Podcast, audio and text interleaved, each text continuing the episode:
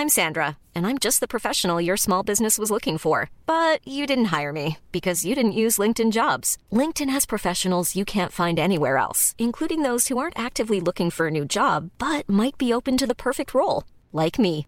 In a given month, over 70% of LinkedIn users don't visit other leading job sites. So if you're not looking on LinkedIn, you'll miss out on great candidates like Sandra. Start hiring professionals like a professional. Post your free job on linkedin.com/people today. Hey Dave, Yeah, Randy. since we founded Bombus, we've always said our socks, underwear and t-shirts are super soft. Any new ideas? Maybe sublimely soft. Or disgustingly cozy? Wait, what? I got it. Bombus. Absurdly comfortable essentials for yourself And for those facing homelessness. because one purchased equals one donated. Wow, did we just write an ad?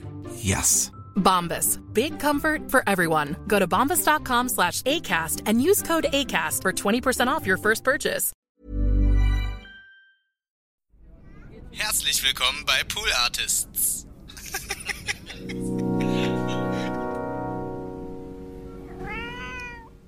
Ja, aber es ist Liebe, ne? Ja, ja. Das ist Liebe, Liebe bis ins hohe Alter. Ne? Das ist, wenn ich dann irgendwie in 20 Jahre ein, ein Lied einreiche, Comedy, ach Comedy. Ein, ein nostalgischer Rückblick auf die Stand-Up-Szene der 90er mit äh, so Stand-Uppern, die dann so äh, als Avatar Ja, auf, auf die. Melodie von Theater, Theater. Genau, natürlich, genau. Ne? Wir setzen jeden Abend unsere Punchlines auf. Genau.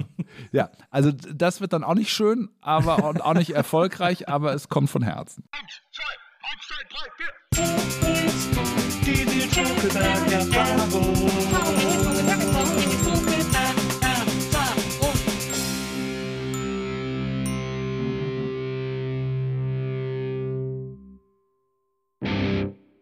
Hallo, liebe NBE-ZuhörerInnen. Hallo, herzlich willkommen, liebe Zuhörer der Nils Buckeberg-Erfahrung.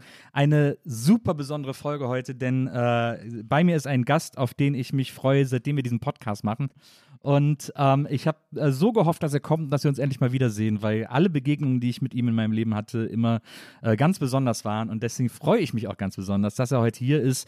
Ähm, er ist äh, Regisseur, Autor, Produzent, Moderator und er hat äh, einige der wichtigsten kulturellen äh, Dinge, die es auf diesem Planeten gibt, vor allem popkulturell, äh, in dieses Land gebracht, wofür ich ihm alleine schon mein Leben lang dankbar bin. Herzlich willkommen, Thomas Hermanns. Wow, so.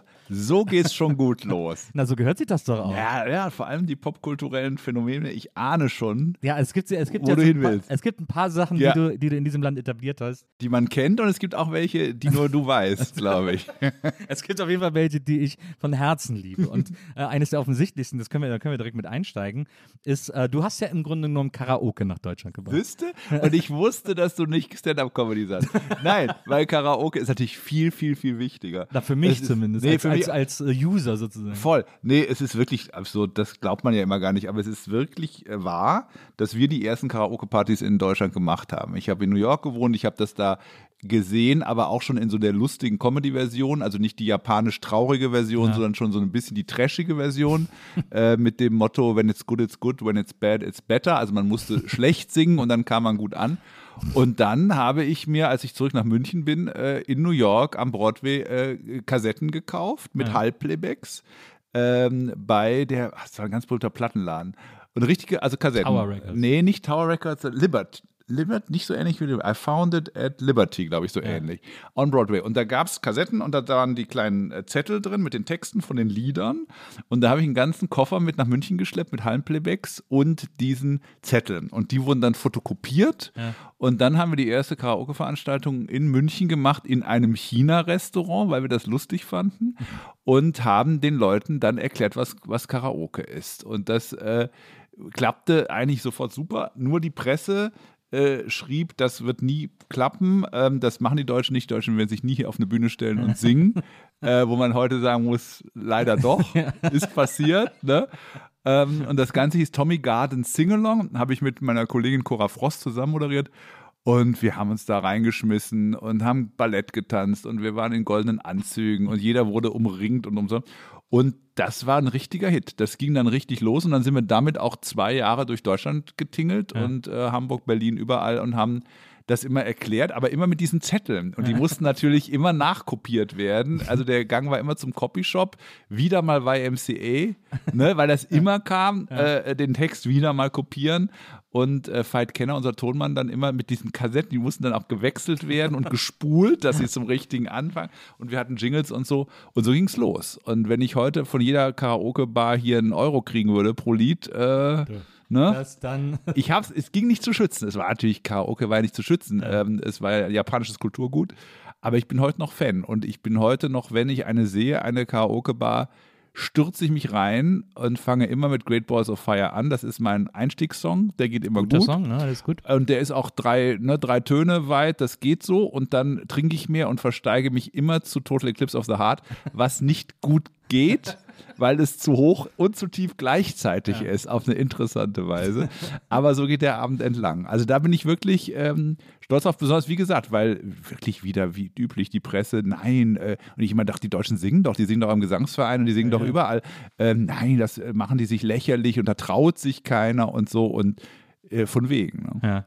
Dabei gäbe es ja, es gab ja zum Beispiel auch schon in den, äh, weiß ich, nicht, ab den 60ern gab es ja in Köln äh, die Talentprobe am Tanzbrunnen, wo auch die Leute aufgetreten sind äh, und, und äh, irgendwas gesungen haben und zeigen wollten, was sie alles drauf haben. Genau, und es gab ja immer auch Jekami-Abende oder Gesangswettbewerbe oder sowas. Äh, Aber was das Neue war, glaube ich, war, dass wir dieses Pop-Ding äh, wir haben ja Popstar gespielt, deshalb meine ich, wir, wir, wir, haben ja bei jedem, jeder, die dann wieder meinte, sie ist Whitney Houston und da gab es ja auch immer pro Abend fünf, haben wir halt das ganze Video nachgespielt auf der Bühne. Also wir haben uns links und rechts geschmissen, wir hatten Kostüme, wir hatten Requisiten und es war eben schon so, dass ich so als Pop-Fan diese Veredelung von Pop oder dieses, dieses, dieses Mystische da abfeiern wollte und gleichzeitig nicht lustig machen wollte, aber auch äh, zelebrieren. Ja. Und äh, es war eben, ja, es war schon so äh, Pop-fanatisch, muss man sagen. Ja. ja, das ist, also dafür bin ich dir ewig dankbar. Ich, ich gehe auch so gerne zum Karaoke, ich kann auch kaum an einem Laden vorbeigehen. Womit oder- fängst du denn an immer? Ähm, also ein Klassiker von mir ist Back for Good. Mhm. Und ich sag immer so, äh, also mittlerweile mache ich es nicht mehr so oft, aber ich habe das eine Zeit lang, habe ich immer gesagt, ja, ist mein erstes Mal Karaoke, seid bitte gnädig, bevor Ah, das Lied losging. Trick, ja, und dann bin ich immer vom Monitor weg und habe die Leute angefasst und bin ins Publikum und so. Genau. Das hat immer sehr gut funktioniert. Als One-Man-Boy-Band war Ja, genau. oder? Ja, da hatte, ich weiß noch, ich habe das einmal auch in, ähm, in Spanien gemacht, Mhm. äh, in so einem, äh, ich, in irgendeinem Ort, äh, in Benidorm, genau. Ich muss immer an das Blackfist-Lied denken, um die Mhm. Brücke zu dem Lied zu haben. In Benidorm, wo ja fast nur Engländer sind. Und, äh, ähm, und da habe ich dann äh, Take That gesungen, bin ich nach auf Toilette gegangen und dann stand äh, ein, sagen wir mal, Mitte 60 bis Anfang 70-jähriger äh, Engländer neben mir am Pissoir und hat gesagt, That was very nice, my son. das fand ich sehr ergreifend, wie er das da. Da war, äh, war er gerührt. War er gerührt.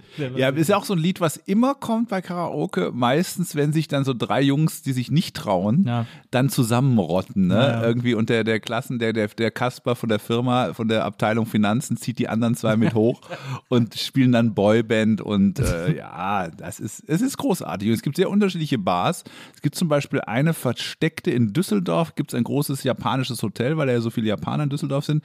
Und da wird man es gar nicht denken. Da ist auch im Keller unten neben der Sauna links eine winzige Karaoke-Bar. Ganz, ganz toll. Und äh, also ich kann auch nicht dran vorbei. Ja, also meine Lieblings-Karaoke-Bar in Berlin hat leider zugemacht. Welche äh, war Kims das? Karaoke am Kims. Karaoke Mehringdamm, ja. Das war sehr schön trashig und da sind wir immer sehr gerne hin. Äh, die ist ja jetzt leider nicht mehr. Und Da deswegen, hatte man auch Platz für Choreografie, weil Das manchmal, wenn es nicht so äh, voll war, war vorne diese Tanzfläche leer. Ja. Und dann konnte man auch, da haben wir auch äh, berühmte Celine Dion Festspiele gemacht. Was ich, es, es gibt, was ich mal witzig finde, wenn man in einer Karaoke-Bar ist, es gibt, es gibt so Lieder, jetzt fällt mir ad hoc kein Titel ein, aber es gibt so Lieder, die, äh, bei denen man immer weiß, dass die Leute die unbedingt singen wollen, weil die die dann sehen, denken, oh ja, lass das singen und so. Und wenn sie sie dann singen, fällt ihnen meistens auf, dass sie die Strophe gar nicht können, also die Melodie. Und es ist auch alles viel zu lang. Die verlieren dann so nach dem ersten Refrain die Lust. Genau. Und, Und die manchmal- Konzentration. Ja, total. Ja, oder es gibt die großen Fehler. Es gibt ja die Leute, die denken, dass Dancing Queen einfach zu singen Ja, wäre. zum Beispiel. Weißt du? Und Ja. das hat ja nun dreieinhalb Oktaven oder was, ne? Und dann ist Friday Night in the Liza Da sind sie doch alle ganz glücklich. Und dann geht das hoch und dann verließen sie ihn. Oder es gibt auch Lieder, die sich als überraschend langweilig herausstellen, obwohl man sie gut in Erinnerung hat. Stand by Me ist so ein Ding. Ja. Oh ja. Mein Ganz Gott, ist schlimm. das. Oder Das Sitting on the ewig. Dock of the Bay. Ja. Das dauert ewig und vier Tage. Und es passiert überhaupt Ja. nichts. Das ist im Original in der Aufnahme geil. Aber wenn es schon wieder anfängt, dumm, dumm, dumm, Na. dumm, dann gehe ich schon immer ein Bier holen, weil das ist immer, immer langweilig und so. Und es gibt die großen Überforderungen, die Balladenüberforderungen, ne? wie gesagt. Whitney kann sich ja nicht wehren, ne? da muss immer jemand hoch und denken. Oder eben äh, Sinatra, ne? wo immer jemand Sinatra denkt, jetzt ist immer. My Way dran und du denkst, lass, Junge, Junge, lass es, du bist 22, du hast nichts erlebt und wir wollen auch nicht äh, spüren, was hinter dir liegt jetzt in deinem Leben. Und jetzt noch mit deinem Whiskyglas, lass es einfach stecken. Lass es stecken. Ich glaube, der Trick ist, Lieder zu nehmen, die man, bei denen man sozusagen vielleicht glaubt, dass sie etwas einfacher zu singen sind und da dann alles. Also meine, meine beste Freundin zum Beispiel, die kann sehr gut singen und die singt immer True Colors von Cindy Lauper. Und das ist zum Beispiel so ein Lied, das könnte ich auch singen und da kann man gut glänzen mit so einem Total, Song. total, weil das intim und, und, und rührend gleichzeitig Ja. ist, ist auch nicht zu lang. Genau. Ähm, und mein großer Tipp immer, Männer singt Männerlieder, Frauen singt Frauenlieder. es hat schon was mit den Tonarten zu tun, wo die dann so liegen. Ich habe dann auch im Suff oft äh, Carpenters versucht zum Ja, Beispiel. oh, auch ne? sehr schwer. Ja, aber Close to You und sowas nicht machbar. Das Ja. liegt für Männer irgendwo in dieser Zwischenlage. Ja. Und dann stehst du da mit einem deiner Herzenslieder und massakrierst es und es geht einem wirklich nicht gut. Und dann geht wieder Great Walls of Fire. Aber es ist auch, ich, aber äh, Karen Carpenters Stimme ist auch jedes Mal, also Ja. wenn ich die höre, bin ich immer extrem Traurig, verwundert. traurig, total. Ist ja alles so traurig. Es ist ja. alles an ihrem Leben ist traurig.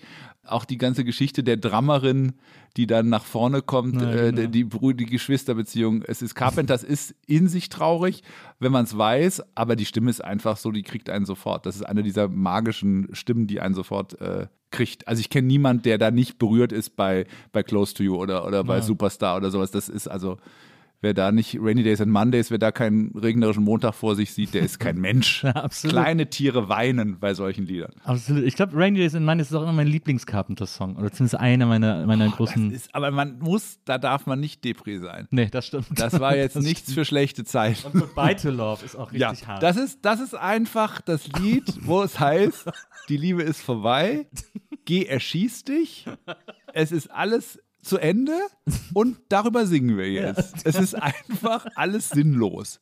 Und das machen wir jetzt ganz schön. Wir singen jetzt vier Minuten lang, dass alles sinnlos ist.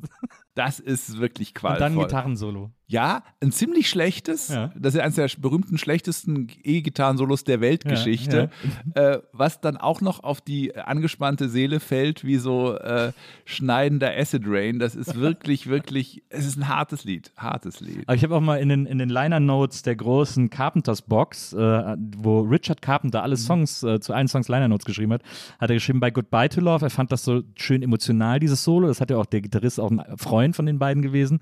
Und dann haben sie die Single veröffentlicht und dann hat er lauter wütende Zuschriften von so Hausfrauen bekommen, die gesagt haben, seid ihr jetzt eine Heavy Metal Band? Genau, ja, ja, ja, der, der schneidende Sound der E-Gitarre. Aber das ist wirklich so dieses Solo, als ob wirklich so jemand in der, in der Garage, so ein Kumpel, Ja. eben sich so, wie man sich so ein E-Gitarren-Solo so vorstellt. Da ist ja weder eine Virtuosität drin, noch viele Töne im Angebot. das der stimmt. spielt das einfach nach und dann kommt wieder ihre Stimme und der Kontrast ist. Ach, herrlich. Ja, äh, großartige Gruppe und äh, immer noch, Gott sei Dank, auch noch ein bisschen in der Erinnerung der Leute, glaube ich. Ja, das ist, ich glaube, bin oft so, ich tue mich oft schwer, wenn Stimmen als so groß gelten. Ne? Also so Whitney Houston und so, weil, weil ich merke, mir geht immer dieses ständige Frasieren tierisch auf die Nerven. Die Angebernoten. Genau. Und äh, wo, wo wir ja auch alle immer diese Hand kennen, diese Frasierhand, die diese Die Sängerinnen machen aber alle. nur die schlechten. Na klar. Das sind und die Karaoke-Sänger. Und die. Karaoke-Sänger, die dann immer denken, sie haben Mariah Carey mal im Video gesehen. Genau. Nee, die Angeberei, das ist ja, ich sage ja immer, Virtuosität ist ja im Grunde nicht was, worüber man sich freut, wenn sie angeberisch rüberkommen. Ja. Bei, bei Whitney finde ich es schon so, dass sie das so leicht macht, dass es eben auch sch schön bleibt. Also es ist nicht so, guck mal, wie ich singen kann. Ja. Bei Mariah Carey finde ich schon, die gibt immer an. Ja. Und Celine Dion auch oft, die geben an mit ihren Noten. Das ist wie bei äh, Violinsolos. Also das muss nicht schön sein, nur weil es schwer ist. So, Ja. ne? Und die großen Stimmen, die können das natürlich so wegkriegen, das Virtuose, dass du es gar nicht merkst, wie schwer das ist. Bist du bei der Karaoke, auf der Karaoke-Bühne und denkst, ich sing mal ABBA zum Beispiel, wo nie jemand dachte, dass das besonders schwer wäre, was die Mädels da singen. Aber wie gesagt, mach mal Dancing Queen und gute Nacht. Ne? Das ist ja sowieso, also aber äh, ich wollte Ich heute greife mal zu den Ja, Weißwürsten. unbedingt. Wir müssen sagen, dass hier Weißwurst auf dem Tisch stehen, weil wir wissen, als äh, ehemalige Münchner, nichts ist schlimmer als eine kalte Weißwurst. Ja, oder eigentlich, eigentlich sündigen wir eh schon, denn man soll ja keine Weißwurst nach zwölf essen. Aber wir tun jetzt einfach so, als wäre es Frühstück. Ich finde es sehr, äh, finde es sehr großstädtisch, Ja. jetzt quasi mit so einem Frühstücksgedanken hier äh, zu sitzen. Also ich habe die auch immer geschnitten. Ich, also ich habe die früher in der äh, Filmhochschule habe ich die noch gezuzelt eine Zeit lang. Finde ich widerlich. Ich finde, das muss, ich schneide das auf und mache es damenhaft. Zuzeln ist was für äh, brachiale Jungbauern. Wir Ja. machen das hier so, Ja, das wie gut. die elegante äh, Münchnerin das beim Käfer gelernt hat. So. In der Champagnermaß. Ja, genau. genau, genau. Machst mal noch ein Champagnermaß. Super. Aber äh, ABBA ist ja sowieso ein Themenblock, auf den ich mich auch sehr gefreut habe, mit dir zu sprechen. Ich weiß noch, ich habe damals, äh, ich war irgendwann mal in einem Plattenladen und war dann, äh, äh, also zu der Zeit, als wir alle noch CDs gekauft haben, und war, mir ist das Gehirn explodiert, weil ich diese, äh, diese erste ABBA Before ABBA Platte äh, gefunden habe, die noch Benny und Björn unter ihrem normalen Namen veröffentlicht haben, wo sie auf Schwedisch gesungen haben. Äh, und habe gedacht, boah, das ist ja krass, jetzt kann man mal hören, wo das so herkommt und so. Man hört da ja auch wirklich schon Anleihen, wenn man sich das anhört, ist zwar immer noch ein bisschen folkloristisch, aber man merkt schon so einen gewissen Pop-Genius, äh, der dem irgendwie innewohnt. Und äh, die habe ich damals gehört und war begeistert und geflasht. Und dann weiß ich, dass wir beide uns danach getroffen haben, irgendwo zufällig. Und ich wusste ja, dass du so ein ABBA-Fan bist. Und dann habe ich zu dir gesagt, so, oh, ich habe zuletzt so eine, so, eine, so eine Platte gehört, äh, das muss noch vor ABBA gewesen sein und so. Und du so, ja klar, Flöte, Klöte, Klöte von äh, Benny und Björn und so hast dann sofort wie die halbe Tracklist runtergebetet. Die Hute Nanny Singers waren es wahrscheinlich. hast, irgendwie, hast mir, konntest mir sofort äh, äh, alles über diese Platte erzählen. Natürlich. Und ähm, das, äh, das hat mich damals nachhaltig beeindruckt. Äh, Na, ich bin schon ein, ein wilder Fan. Äh, wenn ich Fan bin, Ja. dann bin ich schon super nerdig. Ne? Und dann lerne ich das alles auswendig. Und ABBA ist, glaube ich, mein größtes Nerdtum, was ich wahrscheinlich habe. Vielleicht Eurovision noch so ein bisschen. Ja. Da habe ich mich wirklich reingesteigert als Teenager. Und ich saß ja einfach immer nur in meinem Zimmer voller ABBA-Poster und habe immer geweint, wenn, wenn dann I Have a Dream kam oder so. Und ich habe neulich gedacht, ich ja, durfte ja noch im Konzert sehen, 78 in München, Olympiahalle.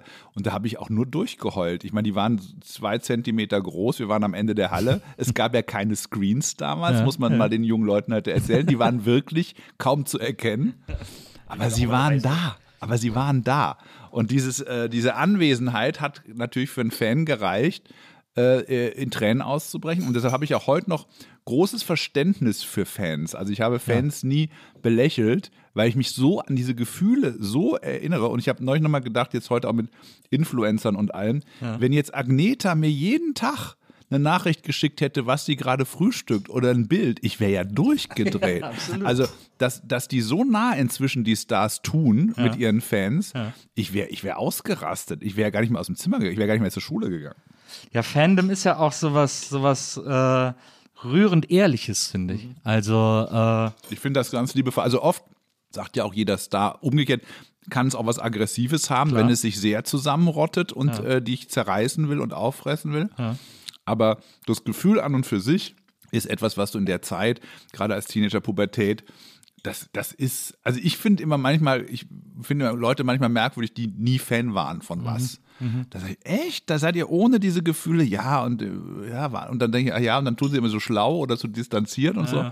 Sag mal, man muss doch noch was lieben, bevor man einen anderen Menschen liebt. Davor muss doch noch was anderes kommen. Man kann ja auch Beethoven lieben oder, oder Chagall, aber irgendwas muss doch gewesen sein. Zwischen dem Stofftier und dem ersten Fummeln muss doch noch eine Zwischenebene gewesen muss ja so sein. eine, so eine, so eine Ersatzebene äh, Ja. stattfinden. was Großes, Heiligendes, Heiliges, dich Bewegendes. Ja. Ja, vielleicht auch so ein Religionsersatz, ne? Wenn man jetzt nicht in die Kirche ging, Ja. war halt aber meine Kirche in der Zeit. Und bist du heute noch von irgendwas so richtig Fan? Kann die, können die, also bist du, bist du von etwas neu Fan geworden heutzutage noch? Lass mal überlegen, wo ich das letzte Mal so ein.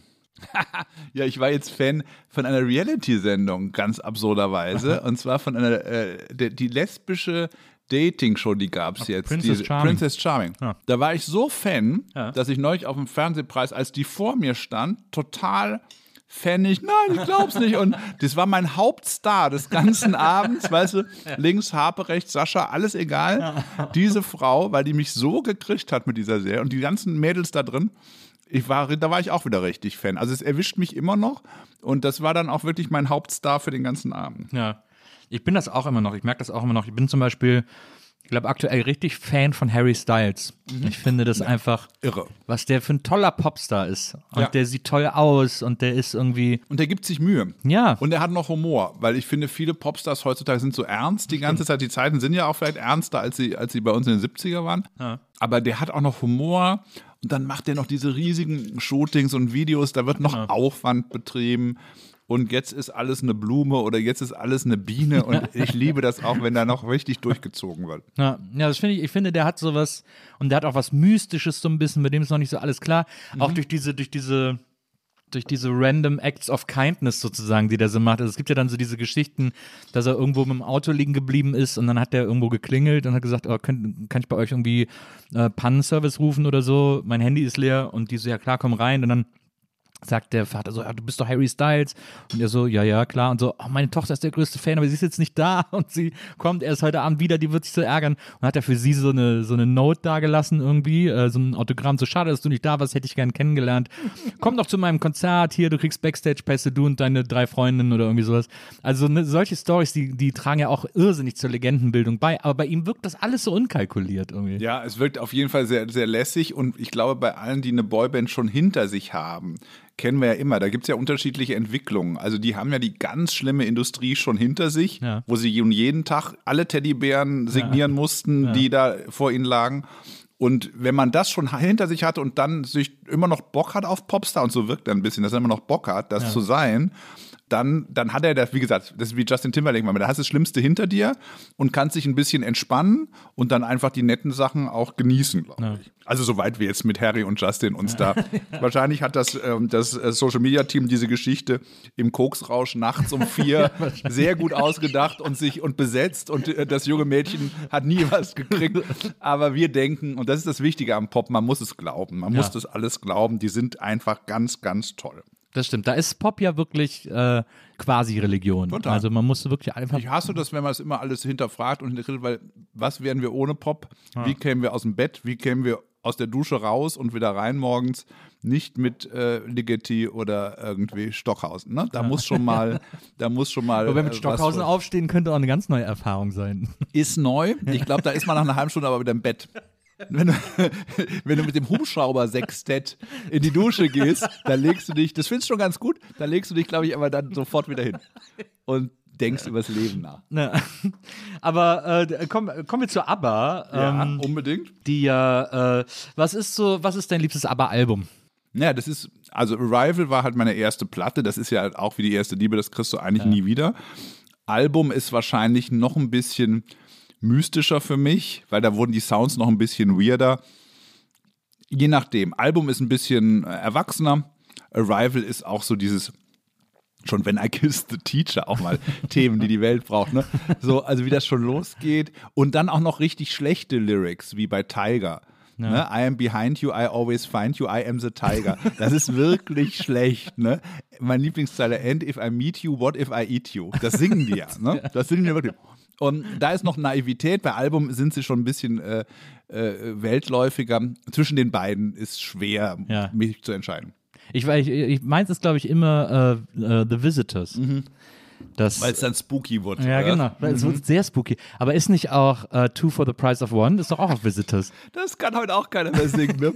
Stell dir mal vor, in unserer Zeit stellt sich ein Mann hin und singt über eine Mutter und ihre Tochter. Da kriege ich zwei für den Preis von einem. Weißt der, der kann gar nicht auf vom Tisch aufstehen, bis der Shitstorm schon da ist. Unvorstellbarer sexistischer Quark, den Björn äh, mit einer skandinavischen Leichtigkeit irgendwie da äh, noch ansteuert. Glaube ich, jetzt bei der neuen Show, wenn sie jetzt in London die Show haben, wird das nicht auf der Playlist Ja, ich stehen. befürchte es auch. Aber Auch man das, your, auch das Your Mother know nicht. Ja. Ich glaube, auch Das ist- da das ist, der, auch in die da ist gleiche der Kerbe, Polanski ja. zu nah dran. Das geht nicht mehr. Ist das nicht sogar, sind die nicht sogar beide auf, äh, auf Visitors, glaube ich? Nee, das Your Mother Know ist äh, Album. Ah ja, okay. Ah, ja. Visitors ist, ja, Two for the Price of One. Man muss es ja auch sagen, dass die Lieder, die Björn singt, immer besonders sind. ja. Also, ja, besonders. Lass mal mal stehen. Ne? Auch Rock Me, also seine Antwort auf Queen, ist halt für richtige Rockfans auch eine Zumutung. Aber er meint's gut. Er, und er hatte Spaß und das sieht man ja auch immer auf den, auf den Shows, da hat er die Gitarre um und fühlt sich halt ein bisschen als, als Elton John. Das ist schon okay. Und äh, jetzt haben sie ja ihr großes Comeback angekündigt, haben zwei Songs äh, schon mal veröffentlicht. Wie gefallen dir diese beiden Songs? Also gut, dass wir darüber sprechen. Ja, das weil ist ja das ich meine, Wichtigste. mit wem, als, weil ich muss darüber das sprechen. Ich muss darüber sprechen, aber ich finde niemanden. Und da Also. habe ich jetzt mit dir äh, die perfekte. Let's talk. Ich hatte, also, ich hatte wahnsinnige Angst. Ja. weil es gibt ja nichts Schlimmeres als alte Menschen, die noch mal wollen. Ja. Ne? Ja. Und dann dachte ich, wenn die jetzt irgendeinen flippigen Hip-Hop-Teil. ich hatte wirklich so Schiss, dass gerade Björn denkt, er ist jetzt irgendwie Drake oder sowas. Ne? Oder Anita wird unter die Decke geschoben und soll mal Billie Eilish machen. Ich hatte wirklich Schiss. Und war dann so glücklich, dass sie einfach das machen, was sie immer gemacht Ja. haben. Also es ist nostalgisch. Ähm, ich finde, dass äh, da Do I Have It In You da, das, das ist mehr so eine Statement-Ballade. Ja. Das ist für die Show, glaube ich, ganz wichtig, weil es entweder Finale oder erstes Lied ist, das macht so irgendwie die Tür auf. Aber hier Don't Shut Me Down ist super. Ist super, super, super, weil sagen wir nochmal so, die Jungs hatten ja insofern kein Risiko, die können komponieren Ja. und die Regler schieben und das können sie immer machen. Die Frauen, da ist die Stimme natürlich die Frage, wie klingen die denn überhaupt? Ja. Und das ist schon bei Agneta und bei Frieda auch, also bei Agneta besonders ist es ein Wunder. Wenn du denkst, wie alt ist die jetzt, 75, Ja. irgendwie sowas, ja, oder 70 und die klingt ja wirklich da unten, natürlich ist es in der Tiefe ein bisschen rauer, aber obenrum klingt sie wieder wie halt Agneta. 40 Jahre später, dann geben sie ihr genau die Sachen zu singen, dieses Intro, wo du schon denkst, oh Gott, oh Gott, da geht's am Spielplatz und so. Dann kommt der Dancing Queen, die dir das äh, Klavier rein und der Beat rein und dann ist es wirklich huckig und es ist wirklich, du kriegst es auch nicht aus dem Kopf. Und dann habe ich gesagt, das ist jetzt, das ist die Nos das, das Nostalgiepflaster auf unsere Corona-Seelen. Das war Ja. jetzt genau das, was wir brauchten. Nach Ja. all dem Kram brauchten wir jetzt ein altmodisches ABBA-Lied, was uns durch den Tag bringt. Ich finde das wirklich spitze und ich finde, sie haben es auch würdevoll gemacht. Ähm, ich gucke mir auch diese Show an. Ich bin, das weiß ich noch nicht, weil da kann ich ja mal sagen, ich habe sie ja in echt gesehen, aber da waren sie ja wirklich sehr klein. Jetzt Ja. sehe ich sie wahrscheinlich in vier Meter groß. Ich finde, es ist nicht peinlich. Und das war für mich als Fan die große Angst. Ja. Das ist, ich bin auch nicht ein Freund, wenn die Rolling Stones wieder um die Ecke kommen. Und Ja. da, da ist viel Elend in der Welt auch. Ne? Und ich finde es nicht peinlich. Es gibt keine grauslichen Videos, es gibt keine dummen Interviews. Es ist, sie klingen, wie sie immer klingen. Es ist Nostalgie. Aber, ähm, aber es sind halt die Originale. Es sind ja nicht andere Leute, die jetzt versuchen, wie aber zu klingen. Ja. Ne? Und ich finde es würdevoll und ich freue mich wirklich sehr. Das ist wirklich ein, ein Highlight des Jahres. Ja. Ja, das, ich empfinde das ganz ähnlich. Also ich finde die Ballade noch ein bisschen stärker als, äh, Ja. als Weil du die, hast einen Hang zum Dunklen bei ABBA. Das ist mit Visitors so. Ja, ja, ich habe einen Hang Du- zum du- Dunkeln und ich habe vor allem auch natürlich immer einen Riesenhang zu den Balladen. Ähm, und äh, ich finde, dass, äh, also aber die Aber-Trennungsballaden sind meine liebsten Songs. Ich finde, zu der Zeit haben die Songs geschrieben. Ähm, ich finde ja schon äh, Knowing Me, Knowing You super mit diesem dramatischen äh, zweiten Teil des Refrains. Auch wirklich tiefschwarz. Ne? Ja. Das ist ja auch so, dass die durch diesen Popzucker, wenn es dann mal richtig in die Tiefe geht, du liebe Güte. Ne? Aber Breaking Up is never easy. I know when I have to go. Das ist ja wirklich. Und dann äh, Name of the Game. Ja. Das wird ja richtig, äh, äh, da ist ja Freud, das ist ja tief auf der Couch. Ja. Und Winner Takes It All müssen wir nicht drüber reden. One of Nee, Us natürlich. One of Us. Also das Komische ist immer, dass sie diese tiefen Sachen in so leichte Verpackungen, aber das haben ja alle guten Popstars hingekriegt. Aber man hat es ihnen ja lange abgesprochen. Und lange haben wir immer gesagt, das ist alles nur Fluff und Pink und, und Bubble. Und äh, nur durch die Beharrlichkeit auch des Musicals und dem Ganzen, als sie wieder entdeckt wurden und dann ja auch andere Künstler mal da genauer hingeguckt haben, ist ja aufgefallen, was die da eigentlich singen und tun. Ja. In einem manchmal merkwürdigen Englisch, aber äh, von Herzen. So. Nee, ich finde die, die, die, die, wie gesagt, das ist für mich der, der, der, das ist so ein Statement-Ballade jetzt die Ja. neue. Die, Ja, die, die, die ist- ist, irgendwie, und ich, und ich höre schon, dass das irgendwie, das ist in dem ganzen Konzert an einem gewissen Punkt. Mhm. Und ich glaube, dass dieses Don't Shut Me Down ist quasi so der Avatar, der dann so äh, an Strom verliert und dann wieder aufblüht und so. Und ja, dann wurde ich doch wieder wach und dachte mir, du kannst natürlich auch in dieser Show jetzt alle Looks, alle Kostüme, alles durchjagen, nach vorne, nach hinten. Jetzt bin ich doch interessiert, weil am Anfang habe ich auch gedacht, boah, müssen wir jetzt da wirklich hingehen und mit Ja, uns die jetzt hochladen? Oder gleich, wie mein Mann immer sagt, warum machen wir es nicht gleich im Wohnzimmer? Warum stehen die jetzt nicht gleich hier? Ja, also müssen wir jetzt noch nach London fahren, um dann eine Datei anzugucken. Ist natürlich auch so ein bisschen krank. Ich habe mich hauptsächlich über die, über die Würde gefreut und dass trotz alledem sie anscheinend noch ne, im Studio zusammen, dass das noch irgendwie geht nach zwei kaputten Ehen. Das ist ja auch nicht für alle so, dass das noch geht mit dem Ex-Partner. Naja. Muss man ja auch immer sagen. Ne? Ja. ja, aber das fand ich auch, also mich hat, glaube ich, auch am meisten überrascht, dass die Songs einfach so gut waren. Oder beziehungsweise ich habe so gedacht, als es hieß, jetzt kommt ein neuer ABBA-Song, dann hieß es ja plötzlich, jetzt kommen zwei neue Songs. Mhm. Und habe ich gedacht, so ja, das sind dann Überbleibsel oder so, was die irgendwo noch. Reste-Ecke, ne? Naja, genau, also irgendwelche nicht veröffentlichten B-Seiten oder so, was halt noch so rumflog. Und das wird jetzt ein bisschen aufpoliert und dann kommt das raus. Und dann kommen nicht nur zwei sehr frisch produzierte neue Songs, Mhm. sondern auch direkt die Ankündigung für ein Album, komplett neues Album. Und das hat mich, da hat mich wirklich komplett kalt erwischt. Also das hat mich alles so überrascht. Ich bin wirklich, ich wusste, entweder dachte ich, haben die bei Corona, weil ja auch was bei manchen passiert ist, dass sie sich so nochmal überlegt haben, was ist mir wichtig im Leben oder was kann ich gut, ja, oder was kann, was kann weg. Na, Oder sie haben es wirklich äh, zu dem, zu dem schon vorher sich ausgedacht oder sie haben sich wirklich mal wieder angerufen oder so. Aber ich finde auch, es ist modern produziert, es ist, äh, und das Album, also wenn, hm, da kann noch was, da kann noch einiges passieren. Ja, glaub ich ne? Aber jetzt gibt es natürlich schon nicht vorbestellt? mehr. Ja, natürlich, Ja. natürlich, die Grüne. äh, aber es ist äh, natürlich jetzt auch schade. Ich weiß ja nicht, es gibt es ja jetzt auch, das, es muss natürlich, früher wäre natürlich gewesen, auf Charts, Number One, Radio Play, Audit, du kämst dem Ding nicht aus. So ist es ja heutzutage nicht mehr. Alles ist ja so auseinandergefluselt. Aber ähm, ich, hatte, ich war auch wirklich, viele Leute haben geweint, also viele Freunde von mir auch, weil du dann auch gesehen hast, dass die Fans auf der ganzen Welt von Sydney bis Japan da alle mitsingen und so. Das war auch rührend und das, das hat uns auch angefasst. So. ja. ja, ich hatte auch, also als ich, als ich die Ballade, ich hatte ein Kloß im Hals mindestens. Ja, weil da irgendwie ist da so eine, da ist so ein, so ein Popgefühl, was es heute nicht mehr so oft gibt, weil alles so dunkel ist und auch so, so, so kritisch und so zerlegt. Da ist wieder diese Naivität so drin, die, die beim Pop immer äh, gut war, aber die heute sich eigentlich keiner mehr traut, glaube ich, weil er denkt, ein bisschen blöd. Ne? Und dieses wieder Agnetas Stimme, da bist du in diesem glockenhellen äh, Engelssopran und das ist ein anderes Gefühl. Ja, aber es hat, ich finde, es hat auch trotzdem auch da wieder im Refrain so ein, diese, gerade diese Zeile, äh, ich weiß den Text jetzt gar nicht mehr, aber äh, so, so, so die Titelzeile des Songs, die hat, die bricht irgendwie so mit Mhm. den Harmonien. Das ist irgendwie, das ist ja sowieso etwas, Unten drunter ist immer Moll. genau. Das ja, ist genau. immer das Ding. Das ist wie bei guten äh, Boyband-Songs auch. Du denkst, es ist Dur, es ist aber kein Dur. Ja.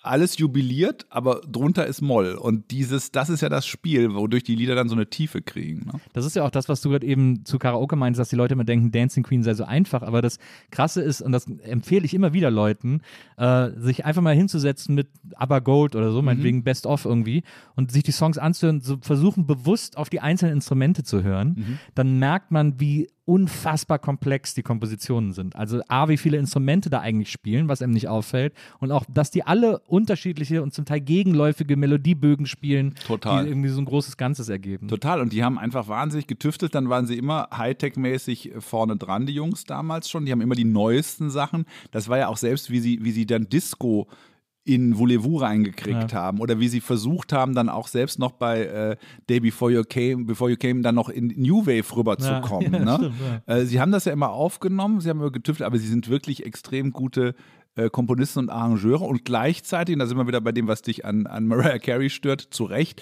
sie geben nie an damit. Ja. Das könnte auch, du hast immer nur was im Ohr, was wie von der Wandergitarre kommt. Ja. Ne? Da sind, sind wir wieder schwedisch, aber drunter ist es komplex und schwierig und äh, sehr aufwendig. Hast du mal das Piano-Album von äh, Benny gehört? Nee, nee. Der hat vor drei oder vier hat Jahren. das eins gemacht, das genau, weiß hat ich. so, Ja, so ein ja. Piano-Album bei, bei diesem bei der deutschen Grammophon, also beim großen Klassik-Label rausgebracht, wo er äh, nur Piano spielt und so Eigenkompositionen aus ein paar ABBA-Songs, nur so am Piano spielt und so.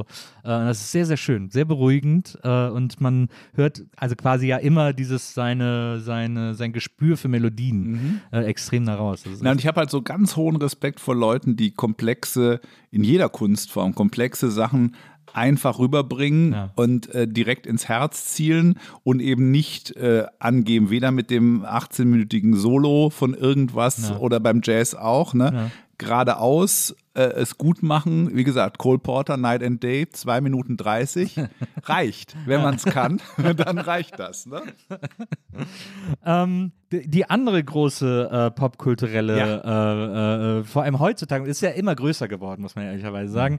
Und äh, ich finde, es hat jetzt durch Streamingdienste ist es in, auch auf dem deutschen Markt nochmal ganz anders angekommen, äh, weil sie jetzt auch viel mehr quasi die amerikanische Kultur noch äh, erleben, äh, nämlich Stand-up. Man muss ja wirklich sagen, du hast Stand-up nach Deutschland gebracht. Das hat Das ja stimmt, vorher so nicht ist, stattgefunden. Das ist wirklich wahr. Ähm, besonders, sage ich mal, die Form des Comedy-Clubs, also Mhm. die Form der Show.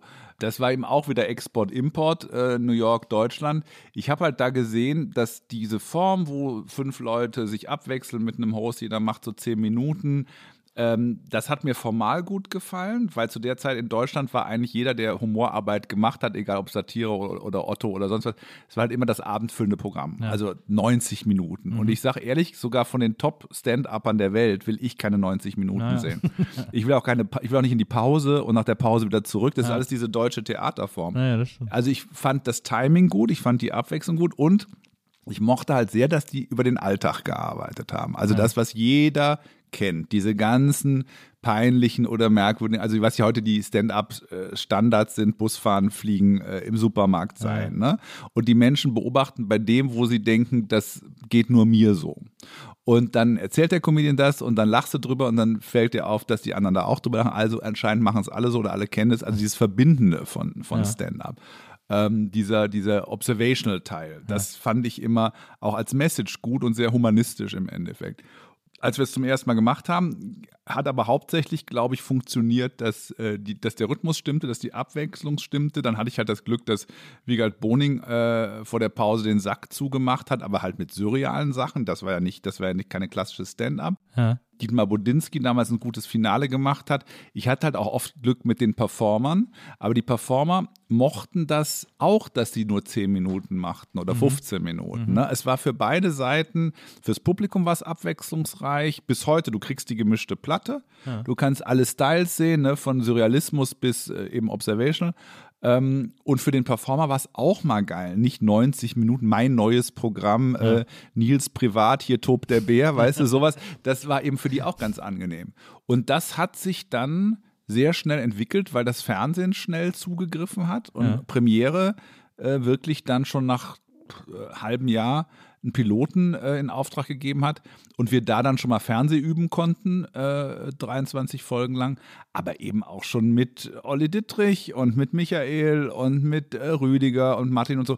Also mit wirklich tollen Leuten. Das, manchmal ist es ja so, dann findet sich dann die Form, findet dann auch die Künstler. Und wenn, ne, das ist wie andere Sachen, wenn es den Jazzclub nicht gibt, wird keiner Night and Day singen. So. Und da war eben so ein Punkt, da gab es die Form, dann mussten wir jeden Monat für die Reeperbahn eine neue Show machen. Wir hatten also einen irrsinnigen Turnaround in Künstlern und Nummern, äh, weil wir immer neu besetzt haben. Das machen wir bis heute, jede Woche neue Leute. Und das hat dann zu einer Masse geführt. Und ab Pro7 war es ja dann eine ganze Bewegung, da kamen ja andere Sachen noch dazu. Dann kamen die Samstagnacht-Leute mit dem Sketch, dann kam die Late Night rein. Auf einmal waren diese ganzen amerikanischen Formen ähm, neu und frisch in den 90ern da. Und da ist die deutsche Comedy-Szene ja quasi insgesamt Explodiert. explodiert und erfunden worden, muss Ja. man sagen. Ja. ja, also du machst das ja heute noch, du hast ja äh, Clubs in mehreren Städten, in denen es äh, regelmäßige äh, Stand-up. Ich habe vor kurzem auf Instagram habe ich einen Nachwuchs äh, Stand-up-Wettbewerb bei dir gesehen, bei dem ich jetzt auch wieder eine Comedian entdeckt habe, die der ich seitdem überall folge, weil ich sie sagenhaft lustig finde. Welche denn? Äh, Shari Litt. Ja, ja, Die- ja, sehr das, gut. Der ja. Auftritt von der war, das war Wahnsinn, fand ich. Ähm, aber wie gesagt, es ist ja mittlerweile ist das ja so groß geworden, äh, eben auch durch Netflix etc., Mhm. weil man da plötzlich auch, weil da plötzlich die Deutschen auch sozusagen so diese Historie von Stand-up sehen können. Da gibt es so die Klassikerprogramme von Eddie Murphy. Lustigerweise, die wir uns damals auch angesehen haben auf Kassette. Ja. Also wir haben uns zum Teil getroffen und haben genau Eddie Murphy oder, oder Steve Martin oder sowas angeguckt und haben gedacht, wie machen die denn das? Das ist ja, ist ja hochspannend, ja. so. Oder Seinfeld dann und sowas. Und aber was jetzt so toll ist, ist, dass die gerade die jungen Stand-Upper jetzt, die haben natürlich ihre ganze amerikanische Linie komplett drauf. Das ist durchs Digitale. Die wollen auch nur noch Brickwall und äh, äh, Mikrofon. die sind sehr straight in, in ihrer Ästhetik. Und arbeiten hart. Also ich bin inzwischen so happy, dass wir hatten ja so verschiedene Phasen. Wir hatten dann die, sagen wir mal, die Anfang war 90er, wir haben es so angefangen, dann war irgendwie, wir sind der Rock'n'Roll der 90er, dann wurden die Popstars, dann kam so eine Phase, da wollten alle Millionär werden und in Hallen spielen und bei RTL ja. irgendwelche Specials man da quasi war so Stadium Rock, ja. ja. Dann kam wieder ein bisschen Grunge jetzt, so ja. wieder zurück in den Club und ein bisschen kleiner. Und jetzt, ähm, ich bin so happy, dass diese jungen Leute ähm, sehr fleißig sind, weil die ganz viel Open Mic machen. Wir haben inzwischen ja. jetzt auch in Berlin und überall auf Deutschland so viel Open Mic Abende. Das heißt, bis die bei Quatsch überhaupt auf die Bühne kommen, die sind richtig schon gut trainiert. Ja. Auch unsere, unsere Nachwuchsabende, die sind auf einem sehr hohen Level. Und da, wenn ich dann so mit meinen äh, Kindern oder fast äh, Stand-up-Enkeln da manchmal so sitze, da habe ich mich echt so gefreut, dass die, die wollen die Kunst, die mögen die Kunst, die respektieren die Kunst, die sind fleißig. Da verdienst du ja auch nicht viel Geld da, wenn ja. du irgendwie auf dem Open Mic auftritt und die wollen es wissen und die wollen nicht alle Fernsehstar werden. Sie wollen einfach äh, gut die Gitarre spielen, sag ja. ich mal. Ne? Ja. Und da hat sich wirklich, das weiß man ja nie, wie sich sowas entwickelt, hätte ja auch mal aufhören können oder mal weg.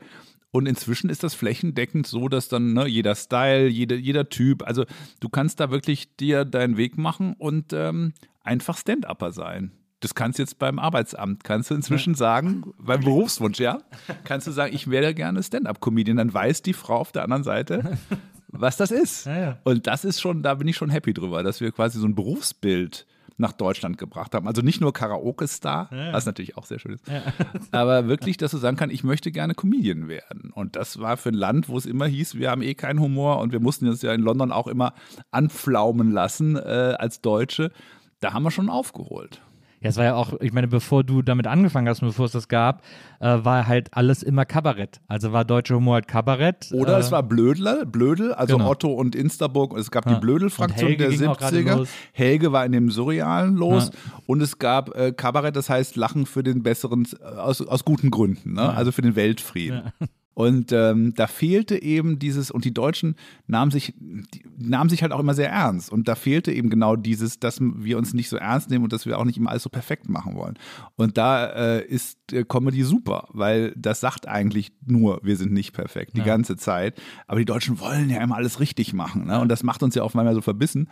Und ich glaube, dass sich da auch in der, wirklich in der Gesellschaft was geändert hat, dass die Deutschen öfter, wenn sie jetzt Blödsinn machen im Supermarkt oder im Bett, äh, darüber lachen können, weil sie wissen, sie sind nicht alleine damit. Ja? ja. Und dass, das nicht nur aus dem, dass sie nicht nur englische oder amerikanische Sachen angucken können, sondern auch deutsche Sachen gucken können. Ja, ich finde das auch, also ich hatte äh, zum Beispiel auch zuletzt Shachak Shapira hier mhm. ähm, und der hat auch erzählt, dass er jetzt mittlerweile in Berlin einfach jeden Abend äh, zum Open Mic geht, ja. äh, weil er sich trainieren will und weil er besser werden will. Und ich bin dann auch zu einem Abend hingegangen und äh, das ist schon krass, wie super der das mittlerweile macht. Also der macht, der ist sehr gut. Der, der macht auch sehr, sehr gutes gut. Crowdwork vor allem. Äh. Super. Und jetzt schön, dass du auch schon Crowdwork sagst, weil das Lustige ist, dass die jetzt alle ihre Fachbegriffe haben. Ja. Da musste ich natürlich schmunzeln als alte Oma, wenn die dann sagen, Mensch, dein Return war so gut. Und ich so, Leute, Leute, echt? Jetzt haben wir also den Lingo dazu, ja? Okay, äh, wir haben doch damals Wiederholungsgag oder sowas gesagt, ne? Und dein Setup fand ich schon stark, aber der Return war noch viel besser und das Crowdwork war auch richtig gut und ich immer so, okay, jetzt haben wir die, die, das Jägerlatein dazu. Naja, genau. Aber ist ja, ist ja, ist ja gut. Und mich freut es halt wirklich, dass der Arbeitsethos stimmt. Und genau wenn auch so jemand wie er, wenn die einfach jeden Abend üben und auf die Bühne gehen und das, was wir auch aus der Musik kennen, ne, mhm. aus guten, von guten Musikern, ähm, dann hat sich da wirklich eine, eine ganze Kunstform etabliert. Ja. Und aber das ist doch verrückt, wenn du, ich meine, wenn du jetzt heute auch nochmal irgendwie in Clubs gehst oder so und dir so Abende anguckst. Äh ich bin der schlechteste Zuschauer natürlich. Nils, das ist natürlich, ich sehe natürlich jeden Return ja. und jeden, äh, jede Punchline 400 Meter ja. auf mich zulaufen. Wind, ja. Also das, ich glaube, ich habe in meinem Leben, ich weiß nicht, wie viele Stunden äh, und, und äh, Tausende von Künstlern gesehen. Also mich bei Stand-up äh, noch zu begeistern, ist wirklich schwer. Ja. Das ist wirklich schwer. Es gibt Leute, die das schaffen. Natürlich eher die Surrealisten, weil die mhm. kommen ja nicht aus dem äh, ja. klaren, ach, ich stehe da im Supermarkt und mir fällt auf, wie hoch Friedemann die macht das ganz gut, finde ich zum Beispiel. Friedemann, äh, Friedemann Weise macht das zum ja. Beispiel ganz schön. Ja, ja. Und äh, also die so vom All kommen. Ne? So, das, das, das kriegt mich noch. Aber gerade bei Observational, also wenn jemand irgendwas, aber es gibt. Take my wife. Ja. aber es gibt auch immer, wo ich mich auch ein guter, also wie gesagt, neulich hat irgendjemand was über Monopoly gemacht. Da hätte ich auch nicht gedacht, dass mich das nochmal interessiert. Aber da war wieder was drin, was ich halt so noch nicht kannte ja. und was ich nicht kommen sehe. Ja. Aber ich bin natürlich in einem Club furchtbar. Also das ist, äh, das ist so wie wenn ich ja, wenn du Koch bist, ne, und hast dein ganzes Leben lang gekocht und gegessen und jetzt gehst Ja. du zu jemand anders und äh, setzt dich mal an den Tisch. Ich glaube, wir sind die schlechtesten und unbeliebtesten Kunden, die du haben kannst. Äh, Gehst du denn, wenn du äh, zum Beispiel in Amerika bist, gehst du dann da auch nochmal in Clubs und guckst jetzt an? Also lieber, lustigerweise lieber in England als in Amerika. Ja. In Amerika muss man sagen, ist dieser Macho-Teil von Comedy sehr stark immer noch. Also auch der, es wird jetzt schon besser, aber diese Bieratmosphäre und auch das Heckling ähm, ist ja in beiden Ländern ziemlich anstrengend, dass die immer dazwischen rufen. Das ist aber in, in Amerika noch Das männlicher und ja. aggressiver. Und so die Engländer versuchen es noch ein bisschen witziger, aber sind natürlich auch sehr besoffen. Und in England gibt es noch mehr, ähm, finde ich auch noch ein bisschen mehr Finesse und ein bisschen, also das ist leider so, dass Stand-up-Comedy, glaube ich, auch in Amerika muss sich noch äh, feminisieren, äh, queerisieren, diversifizieren, um aus, diesem, aus dieser Budweiser-Stimmung rauszukommen. Es ist schon besser, Ja. in New York sicher ja, Ja. aber so, also wenn du dann ne, irgendwo in Texas in einem Comedy-Club, da kriegst du auch noch äh, viel Sexismus um die Ohren gehauen, Ja, ja. wo du denkst, ach guck mal, äh, so wie früher. ist das noch. Ne? Ja, Da ja. ist das noch Ja, so. Äh, oder wenn du dann gerade als Deutscher da sitzt und erkannt wirst, ne? also wo ich ja immer sage, sag halt einfach Schweizer, dann bist du fein raus. Aber wenn du sagst, du bist aus Deutschland und du kriegst den ganzen Abend das ab, ähm, das hat auch noch eine aggressive Note, die ich nicht schätze im Entertainment. Also ich glaube, bei Quatsch haben wir aber auch immer weil ich auch so eine Show- und Pop-Kuh bin. Wir haben ja um diese männliche Stand-up auch immer einen Zirkus veranstaltet mit, mit Shownummern, die ich reingeschmuggelt habe, mit Jingles, mit äh, warum muss Thomas wieder Cher sein oder so. Weißt du, ich habe da schon immer meine, meine anderen Lieben mit reingebracht und so habe ich es ein bisschen glitzernder gemacht, als eigentlich die reine Stand-up-Lehre das äh, äh, sagt. Weil ich ja der Erste war, konnte ich das ja so machen, wie ich, wie ich mir das so vorstelle. Ich glaube, ich habe da schon ein bisschen Broadway reingepumpt. Ähm, und weil nur Bier und Brickwall bin ich halt auch nicht. Ähm, und so hat sich das, glaube ich, ganz gut ergänzt, weil der Host darf natürlich auch nicht mit den Comedians in Konkurrenz treten. Ne? Und das hat sich eigentlich, es ist, gerade als wir angefangen haben, war es ein extrem hetero Männerberuf. Ne? Hat sich auch verbessert, aber es war wie gesagt, deshalb ist Amerika ist eigentlich, ich finde die deutsche Szene fast ähm, weiter als manchmal die amerikanische, weil Ja. wir dieses richtige Problem von Männern auf der Bühne, die äh, äh, Frauen beschimpfen, das hatten wir nie. Wir hatten gar nicht richtigen Sexismus in Deutschland auf der Bühne in dem Ausmaß wie es zum Beispiel Amerika und England. Da sind wir irgendwie drüber gehuscht. Ich weiß auch nicht. Oder vielleicht habe ich das auch, hätte ich das auch nicht angesagt. Ne? Oder hätte ich den Act gar nicht gebucht, wenn jemand so gewesen wäre. Da gibt es schon im, in Amerika heftigere Jungs. Ähm, und ich finde die Szene hier fast interessanter. Ja. Ja, ich bin, also ich, man, äh, ich glaube, den, den, man legt ja immer, ich habe das Gefühl, also bei mir ist das auch so, dass man immer einen sehr amerikanischen Maßstab anlegt an, äh, an Stand-up. Und äh, weil man immer sagt, naja, die haben es halt erfunden und dann kam es Naja, aber die, aber die Briten haben ja zum Beispiel, da würden sie jetzt die Engländer und die, äh, Ja. äh, die Amis sich streiten, wer hat's erfunden, ne? Amerika kam sehr aus dem Nightclub raus und Britain hatte dann ja gerade in den 80ern diese neuen Comedians, die das auch neu definiert haben. Ne? Und äh, wenn du zum Beispiel Eddie, Izzard nimmst, als, als Superstar der 80er, 90er in England, das war eben nicht Budweiser und Bier, war es nie. Die kamen eher auch von Monty Python, die kamen aus surrealistischeren oder absurderen Szenarien. Und äh, deshalb war ich eh immer eher auf der Londoner Seite, schon mal von Anfang an. Ähm, und die haben sich, die haben diese New Wave, klar, die Amerikaner haben dann auch gekontert, aber es ist in Amerika oft mehr so ein Nightclub-Act oder Richtung Las Vegas, als es in London ist. Ja. Aber so, ich, also ich, äh, wenn ich so, es gibt so ein paar Programme, die ich immer wieder gucken kann. Äh, Bill Hicks zum Beispiel, äh, äh, ja. ein, ein äh, in den 90ern gestorbener Comedian, der da auch seine Ein große Zeit hatte. Ja, Ja, den Groß- durfte ich also- auch noch, habe ich live noch gesehen. Wirklich? Ja, ja, in Montreal auf dem Festival. Unfassbar. Ja. Also das Tolle an Stand-up, und das ist aber fast wie auch bei einem Sänger oder beim Solisten, ist, wenn einer eine ganze Welt auf eine Bühne bringt, ohne was. Das ist schon irre. Ja. Und das war auch so jemand, du, du, nach zwei Sätzen warst du in seinem Kopf. Ja. Und es gab nichts anderes mehr. Und das ist nur ein Mensch, ne? Und mit dem verbringst du dann die Zeit. Und ähm, das war ein Genie, absolutes ja. Genie. Und jetzt äh, so bei den, in der aktuellen äh, Generation sozusagen, also ich äh, war zum Beispiel hier in Berlin bei ähm, Anthony Jeselnik, mhm. Äh, der ja so eine sehr, sehr harte Comedy macht, mhm. der immer so sehr, aber eigentlich auch nur so Witze erzählt, äh, mhm. aber eben immer sehr hart. Oder ähm, Rory Scovel finde ich zum Beispiel wahnsinnig lustig. Äh, ähm, der hat ein extrem gutes Special auf, auf Netflix.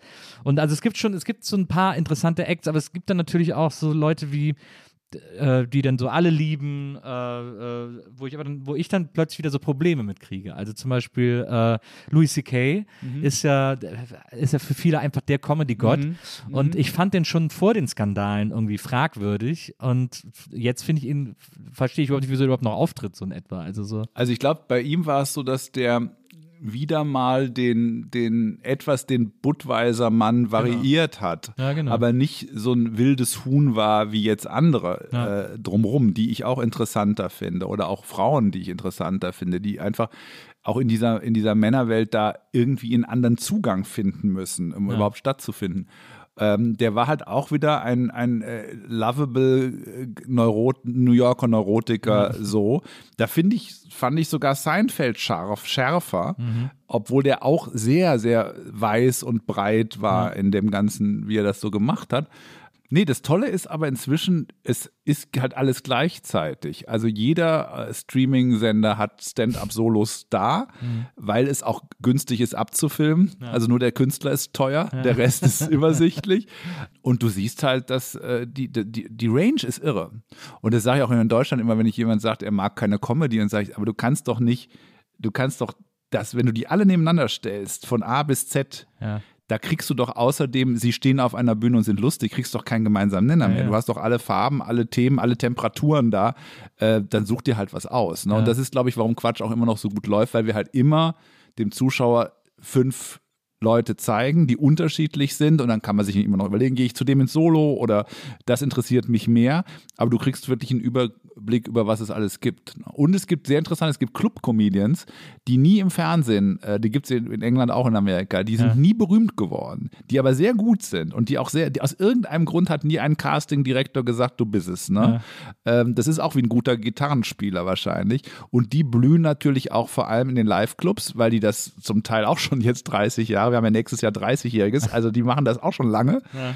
Und die sind richtig gut, aber die waren halt nie äh, famous. Ne? Und das weiß ich noch, wie ich das zum ersten in London gesehen habe und mir das äh, der Chef da erklärt hat. Das sagt, also Fernsehen auch die Abfilmung von Stand-up-Comedy ist immer natürlich zweitrangig zu dem, wenn du es dann live erlebst. Mhm. Ne? Ich kenne auch viele Leute, die hassen Stand-up im Fernsehen zu sehen, weil die das nervt. Da steht immer so einer und dann lachen alle und so. Sag, ja, komm mal in den Club, setz dich mal rein, weil das ist, wie, wie gesagt, wie im Jazzclub auch. Ich kann auch nicht ein langes Trompetensolo unbedingt im Fernsehen sehen, ja. aber setz dich mal rein und, und äh, lass, mach mal mit und dann fühlt sich das auch anders an. Ja. Und äh, ich glaube, manche sind ja, haben ja auch quasi gar nicht die Ambition, äh, dann ins Fernsehen zu kommen jetzt oder nicht so. Mehr. Jetzt ja. hat das Digitale erledigt. Also dadurch, dass du jetzt digital deine Fans sammeln kannst, zu deinen Auftritten treiben kannst, ja. ne, davon kannst du gut leben. Äh, du brauchst nicht mehr, das ist wie in der Musikindustrie, du brauchst nicht mehr den, äh, den Plattenboss oder den äh, Unterhaltungschef, der dann da sitzt und sagt, dich, ja. dich mach ich zum neuen Mittermeier. Das brauchst du heute nicht mehr. Ähm, Gott sei Dank. Und deshalb kannst du dir deinen eigenen Stil, also und deine eigene Fanbase aufbauen. Ähm, das hilft auch natürlich, äh, damit es nicht alles so gemainstreamt wird. Ja. Ja, das ist zum Beispiel etwas, was mich immer äh, total fasziniert an Phil. Ich bin ein großer Phil-Fan, äh, mhm, mhm, ähm, den, hier in Berlin Comiczeichner und mhm. eben auch äh, Comedian. Und der ist, der will gar nicht ins Fernsehen. Mhm. Also ich habe auch schon mehrere Leute gehört, die den angefragt haben, der gesagt, nö, kein Bock. Mhm. Also es ist für den einfach völlig uninteressant. Genau, und das muss man auch nicht glorifizieren. Also es ist auch wieder nicht, was ich auch immer hasse, so der, der Underdog, der dann ja, sagt, ja. ich gehe nie ins Fernsehen ja, und dann auf einmal steht dann doch da und du denkst, aha, jetzt das Geld hat jetzt gereicht. ähm, aber das muss halt jeder für sich sagen sagen, äh, gut ist, dass, äh, dass man davon leben kann ohne TV. Ja. Das finde ich gut, ja. weil dann kannst du selber entscheiden, wie gesagt, die Musik ist das beste Beispiel, lebe ich von meinen Live-Auftritten ähm, und bringe ich ne, meine, meine Fans, die ich alle auf meiner äh, Homepage da habe, dahin und davon kann, und habe hab meine Ruhe äh, und ich muss gar nicht übers Fernsehen gehen. Oder willst du zum Beispiel noch ein bisschen breiteres Publikum haben? Das ist halt beim Fernsehen manchmal noch je nach Sender oder Sendung interessant, wenn du sagst, ich gehe noch mal aus meiner Fanblase raus und guck mal, was der Rest denn so dazu Ja. macht. Das ist wie auch bei der Musik, ne? Willst du dann lieber Robbie Williams sein oder äh, was anderes, ne? Also Ja. ABBA. Also willst du ein ABBA-Comedian sein, dann willst du vielleicht auch eine 70-jährige Frau zum Lachen bringen oder ein zwölfjähriges Kind, ne? Ja. Oder sagst du, nee, ich baue nur meine Blase auf im Grunde und äh, kann von der leben. Beides ist völlig legitim. Ist ein bisschen die Frage, was interessiert dich? Ne? Ja. Jetzt haben wir wirklich über zwei der größten Eckpfeiler äh, popkulturellen Lebens heutzutage Jetzt kommt gesprochen. noch ein Abgrund. Nee, äh, aber also Karaoke und Stand-up. Hast du jemals versucht, etwas in Deutschland zu etablieren, was nicht geklappt hat? Also, sagen wir mal so, ich habe öfter mal einen Anlauf für Late Night versucht, der nicht geklappt hat, Ja. weil lustigerweise Late Night auch immer ein, ein sagen wir mal, Hetero-Jungs-Spiel war. Der, der Late Night-Host war so männlich und heterosexuell. Da bin ich nicht reingekommen, habe ich immer geschrien, ich bin doch Ellen. Dann hat immer jemand gesagt, ja, die ist aber am Nachmittag. Und so, und da kam ich, da kam ich nie, also ich kam nie, ich kam nie an den Schreibtisch. Dann habe ich beim Grand Prix bei Eurovision drei, vi- drei Jahre versucht, auch hinter den Kulissen ein Lied zu mit zu, ähm, nein, nicht kreieren, aber auf die richtige Spur zu kriegen, mit dem man gewinnen kann. Ja. Dann habe ich es ja selber geschmissen äh, und habe gesagt, ich kann nicht nochmal sagen, hey, wir sind wieder 17. und äh, No Angels super.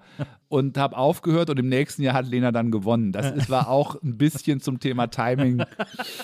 Aber da hat Raab äh, hat einfach besser gesucht und besser gecastet und seine Absolut. Künstler sind alle weiter hochgekommen, als äh, was wir uns so gedacht haben. Das heißt, da bin ich nicht, ich habe keinen, äh, ich habe keinen Grand Prix-Sieger äh, äh, gekürt. Das Ja. ist natürlich ein bisschen für das Hobby ein bisschen schade. Dann habe ich ja Musical schon geschrieben und auch auf die Bühne gebracht. Was da noch mein, mein Ziel ist, ist, ich würde halt gern einmal noch ein Musical hinkriegen oder eine Show insgesamt, die es auch ins Ausland schafft. Also das ist auch wieder so, ich war bei Comedy sehr stolz, als Mittermeier zum Beispiel dann äh, überall auf Englisch aufgetreten ist und das geklappt hat und wir auch der Welt zeigen können, wir können das auch. Und das ist im Musical äh, seit der Drei-Groschen-Oper, muss man sagen. und ein bisschen Linie 1 wirklich war äh, nicht mehr passiert. Und da hakel ich immer noch so ein bisschen in meinem hohen Alter, dass ich denke, warum soll nicht mal aus Deutschland auch was im Westend oder am Broadway mal so in, einer klein, in einem kleinen Oder wenigstens im Raum. Off-Broadway. Ja, in einem kleinen Raum mal äh, klappen. Ne? Ja. Der so gut war der Weil auch nicht. Also, also ähm, dass, das international, also dass wir auch international mitspielen, das juckt mich immer so. Ich finde, wir haben auch in den 90ern haben wir immer so ein bisschen geschielt auf Amerika und haben, waren so begeistert, sagen wie, ja, wenn wir das könnten, ne, Stand-up oder Sitcom. Dann kamen die aus Amerika, haben dann Seminare gegeben und das war so unsere Zielrichtung, dass wir da auch mal mitspielen oder Popmusik, ne? Ja. So, und in den letzten Jahren ist es so ein bisschen, es hat sich so ein bisschen eingedeutscht. Ne? Der deutsche Markt ist groß. Ich sage immer, äh, wenn du da gut arbeitest, kriegst du ein Eigenheim. So, aber wir, wir, wir spielen zum Teil nicht mehr in der Spitze international. Naja.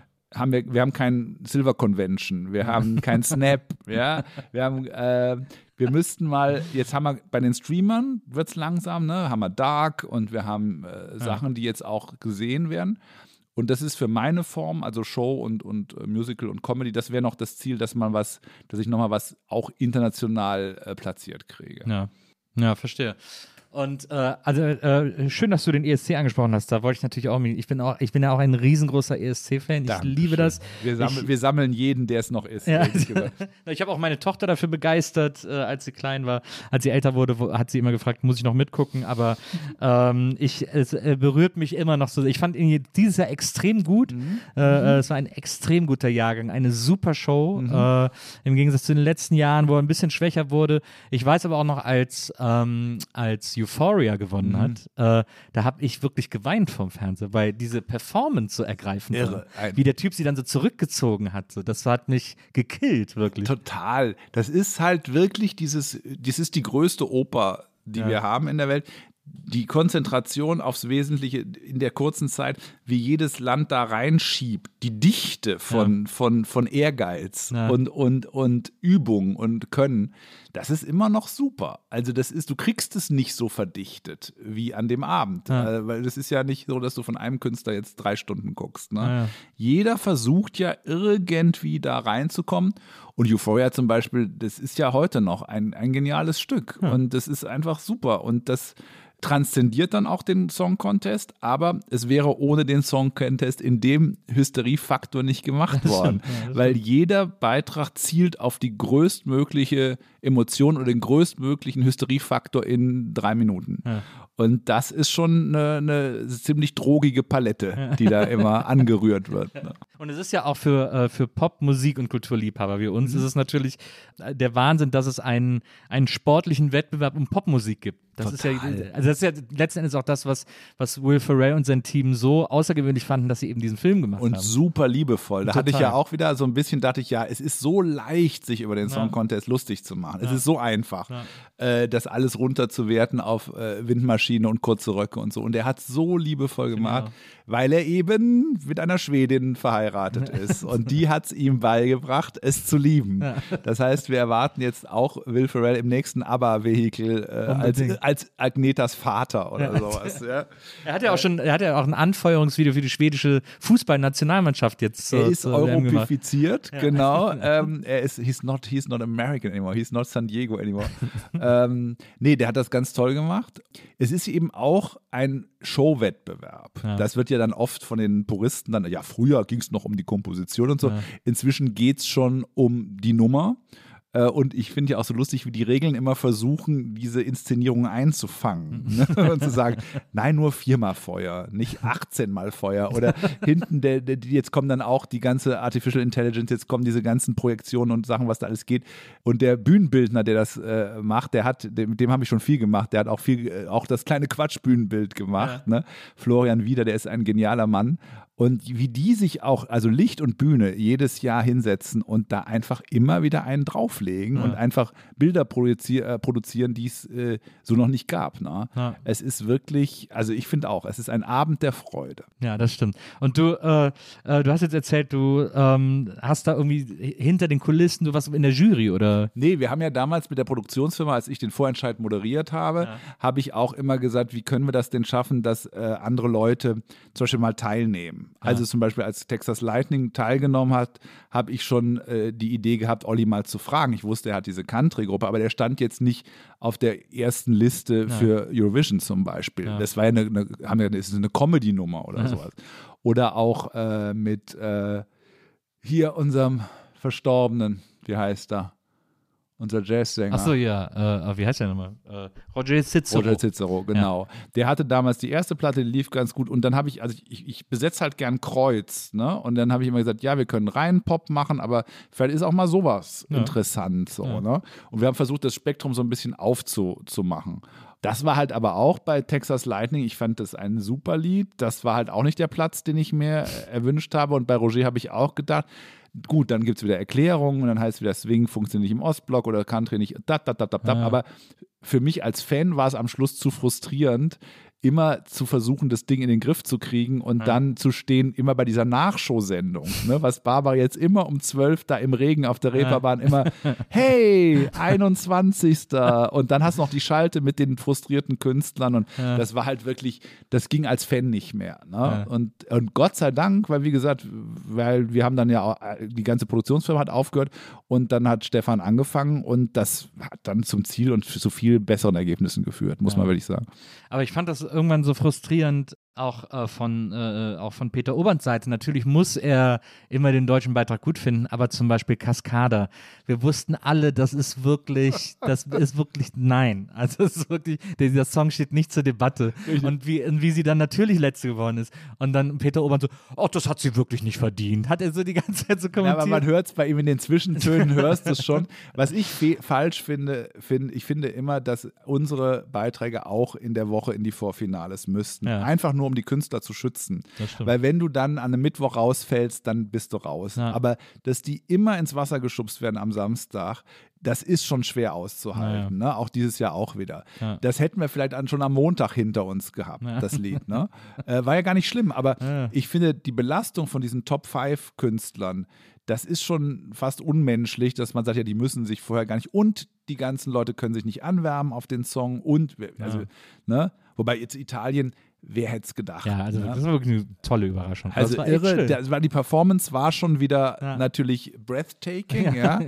Aber als ich das Lied gehört habe, habe ich auch gedacht, aber es ist, es kommt auf, die, auf den Moment an. Total.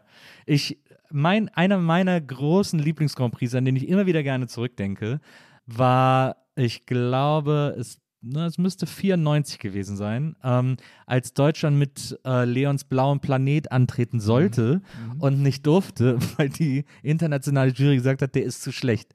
Und das war, das war der einzige Grand Prix, den ich jemals erlebt habe, wo Peter Urban völlig frei von der Leber weg kommentiert hat und einfach die, in seinem ganzen Kommentar äh, ein riesengroßes Was mache ich hier eigentlich im Grunde genommen gesagt War seine Midlife-Crisis Ja, ja, vielleicht genau. so, oder? Kannst du dich daran auch noch erinnern? Damals, Nee, ich weiß noch, Blauer Planet weiß noch, Leon weiß ich noch. Wer, ist denn dann, ist denn überhaupt Nee, jemand? für Deutschland war dann keiner Ach, war dabei. keiner. Das Ja. war der einzige Grand Prix, an dem Deutschland nicht teilgenommen hat. Und wer hat gewonnen? Das weiß ich nicht mehr. Aber ich, ich weiß noch, ich, ich gucke mir heute noch manchmal sogar das Leon-Video aus dem deutschen Vorentscheid an. Da weiß ich noch, da waren die deutschen Vorentscheide meisten in München Ja. und wurden auch oft von Caroline Reiber und sowas präsentiert. Und das war so eine Zwischenphase, wo Siegel immer noch ne, der King war. Es war Ja. noch nichts Neues da.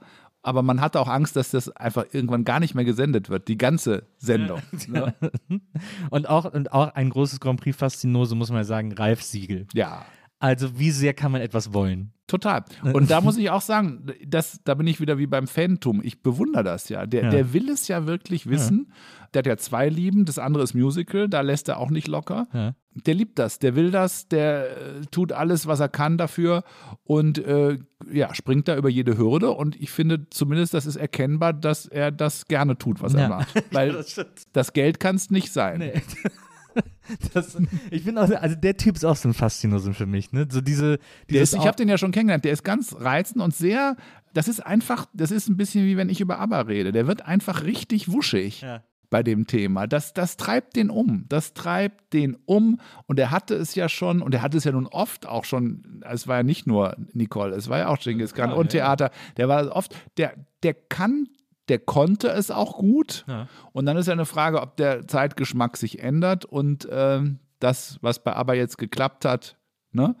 ähm, aber er, er will es, er ist da ganz, er ist da auch Fan. Er ist da gar nicht so professional, er ist auch Fan des ganzen Drumrums und Ja. so, der liebt auch die, die Empfänge und dann geht er überall hin und, und der, der glaubt dann auch wirklich, dass das, dass sein Lied das rocken kann. Und das würde ich, finde ich gar nicht, finde ich gar nicht äh, zynisch, da muss man gar nicht drüber lachen. Ich finde, das ist wirklich ganz sympathisch eigentlich. Ja, na klar, also ich will es auch nicht, ich meine es auch gar nicht zynisch, aber ich meine, er hat vor, vor vier Jahren hat er für, ich glaube für San Marino oder so, hat er ein Lied über Facebook gemacht. Ja, das ja, wirklich- aber das ne? war sehr rührend. Ja, aber es ist Liebe, ne? Ja, ja. Das ist Liebe, Liebe bis ins hohe Alter.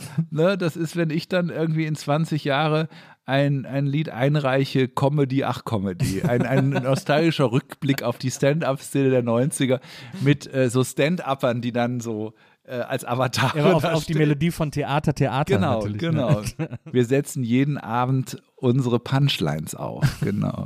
ja, also das wird dann auch nicht schön, aber und auch nicht erfolgreich, aber es kommt von Herzen. Ja, das ist, äh, das ist tatsächlich das Wichtigste. Also ich habe von Ralf Siegel auch mal gelesen, übrigens auch ein Lied, das ich sehr empfehlen kann, auch eine Ralf Siegel-Komposition aus den späten 80ern äh, von einem jungen Mädchen, deren Namen ich vergessen habe. Und das Lied heißt, glaube ich, tatsächlich Otto. Da hat er äh, ein junges Mädchen über Otto singen lassen. Ein, ein Über Lied, Otto Walkes? Über Otto Walkes. Äh, und dann hat er die ganze Zeit versucht, in einem Lied so Otto zu imitieren und immer so dieses Lachen imitiert. Äh, und hatte dann Er selber dann, oder? Ja, weil, wahrscheinlich. Und Ja. dann hatte er äh, für diese Live-Performance, es gibt auf YouTube ein tolles Video davon äh, aus der ZDF-Hitparade, wie sie das performt. Und dann hatte sie drei Tänzer, die alle als Otto verkleidet waren, die dann immer diesen Otto-Gang um sie rum gemacht haben und so. Es ist extrem skurril. Äh, und es ist aber, man hört auch sofort, dass es eine Ralf Siegel-Produktion ist. Und es ist irgendwie so, es hat, ich bin unendlich fasziniert von diesem, von diesem Also Song. als ich, als ich ihn kennenlernte, ich war wirklich auch äh, die ganze Ausstrahlung, du hast ja immer das Gefühl, da kommt ja auch so ein altes München Ja. zurück und in Grünwald öffnet sich ein goldenes Tor mit einem Notenschlüssel drin. Ne? Da kommt ja eine ganze Welt. Ja. Als, als quasi auch noch die Hitparade, als Katja Epstein sicher noch irgendwie Champagner aus den, was weiß ich, getrunken hat. Das ist, ähm, da bin ich ja manchmal so ein bisschen traurig, dass das, ich habe das ja in den 80ern auch als ich in München studiert war, da war das ja schon nicht vorbei, da war es eigentlich mittendrin, aber ich war nicht dabei, weil da war ich New Wave und war nicht in Grünwald. Ja. Aber so diese Zeit der großen äh, Pop-Zaren und äh, äh, ich mache jetzt Genghis Khan, das ist so eine Gruppe und da ist jeder ein anderes Kostüm und so. Das, also das vermisse ich manchmal so, da sind wir wieder bei Harry Styles, dass du einfach sagst, alles ist jetzt in Tulpen Ja. und wir ziehen das einfach durch, weil das ist das, was Pop kann. Ja, ne? absolut. Einfach die große Behauptung. Und ähm, damals äh, war da noch das Geld anscheinend locker. Ne? Ich meine, wie viele, aber ich glaube, der hat ja auch selber finanziert, diese ganzen späten Grand Prix-Lieder, die Ja, ja. dann, ne, San Marino und so, das bezahlt der auch selber. Das heißt, äh, that is devotion. Ich glaube, das letzte, ich, ich glaub, war nicht sogar, ich glaube, sein letzter Beitrag für Deutschland war wahrscheinlich Lou, ne? Wahrscheinlich, nee. Let's Get Happy. war Let's Get Happy letzte? Also zumindest einer der letzten, die ich noch so wahrgenommen habe. Das war auch noch, war auch schon wieder Let's Get Happy and Let's ich- Be ich Gay, mich- ne? Wo, wo man wieder dachte, Ralf, weißt du es nicht? Willst du es nicht wissen? Ich Machst du es absichtlich? Ich erinnere mich immer an den Radbumper mit dem Let's Get Happy, wie sich das in die Kamera sagt. War das dein letzter sogar Ich für glaube Deutschland? ja. Ich Das glaube, davor nicht. war die, wie hieß die nochmal? Corinna May. Genau, Corinna May, die war, glaube ich, davor. Das war übrigens auch, muss man noch mal reinhören, I Can't Live Without Music, nicht die schlechteste Nummer. Ja. Also für eine Transenshow reicht das. das kannst du heute noch in einschlägigen Lokalen, das, das geht, das, das tut was, äh. Oh, ich glaube, also hier den äh, Rise Like a Phoenix, den hätte er, glaube ich, auch gern geschrieben. Ja, aber das ist kein Siegel. Das Nee, ist ja ist ein ein James zu- Bond, das ist ein. James Bond meets, das ist ein Shirley Bassey-Titel. Ja, das und der stimmt. kommt aus einer anderen, der ist zu, der ist zu Der ist zu wenig englisch. happy and gay. Na, der ist zu englisch. Der ist zu englisch, ja. Da ist auch unten irgendein Moll drin. Ja, fantastisch. Ja. Ne? Und äh, muss man auch singen können, würde ich auch sagen. Ne? Nicht bei Karaoke nachfragen. Bitte nicht wieder wählen. Nicht, nicht anmelden. Ich bin jetzt Conchita, don't even try. Ähm, ich habe auch mal, ich habe mal gelesen und das ist etwas, äh, was ich auch. Es gibt so, ein- es gibt so ein paar deutsche popkulturelle mh, Schätze, die ich noch, die ich gerne heben würde. Äh, einer davon, um noch kurz bei Ralf Siegel zu bleiben, ist, äh, dass ich mal gelesen habe, dass der ein Musical geschrieben hat. Ja, Clowns. Äh, genau. Über, über weinende Clowns, über die Traurigkeit eines Clowns. Genau. Das aber, glaube ich, nie irgendwo aufgeführt Der wurde. hatte aber ganz lange, äh, das ist auch wieder wirklich a labor of love. Der hat das ganz lange äh, versucht. Ja. Der hat das sogar in, äh, in New York versucht. Der hat es bei Harold Prince sogar, der alles mit Sondheim gemacht hat, Ja. gepitcht. Und das war in Workshops in Amerika. Das war immer so kurz vorm Broadway-Debüt. Also es war wirklich, äh, ist wirklich und über 10, 15 Jahre. Und irgendwo hat es dann immer am Schluss das letzte äh, nicht geklappt. Aber während wir hier sitzen, läuft ja jetzt gerade in Füssen Zeppelin. Guck mal, ein überraschtes Nils-Gesicht. Ja. Sein neues Musical Ah, ja. über den Über Zeppelin. Graf Zeppelin, oder? Nee, über, den, über das Schiff und den Absturz. Also Ja. Titanic ja, in der Luft. Quasi, Genau. So, und ähm, das spielen die gerade.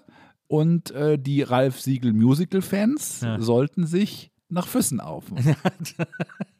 Ja, unbedingt. Aber das ist doch zum Beispiel dieses Clowns. Ich würde es so gerne mal in den Händen haben und lesen. Also Kann man, glaube ich, da gibt es, glaube ich, hast du bei YouTube mal geguckt, ob es nicht Ausschnitte gibt davon, von den Workshops oder von Ach, wirklich? irgendwas? Ja. Oh ja, Oder auch mal eine Konzept-CD oder sowas. Also Ja. da musst du mal forschen, weil es, weil ich weiß, er hat wirklich, glaube ich, von 73 bis, also es war wirklich über 15 Jahre immer Ja. wieder Anläufe.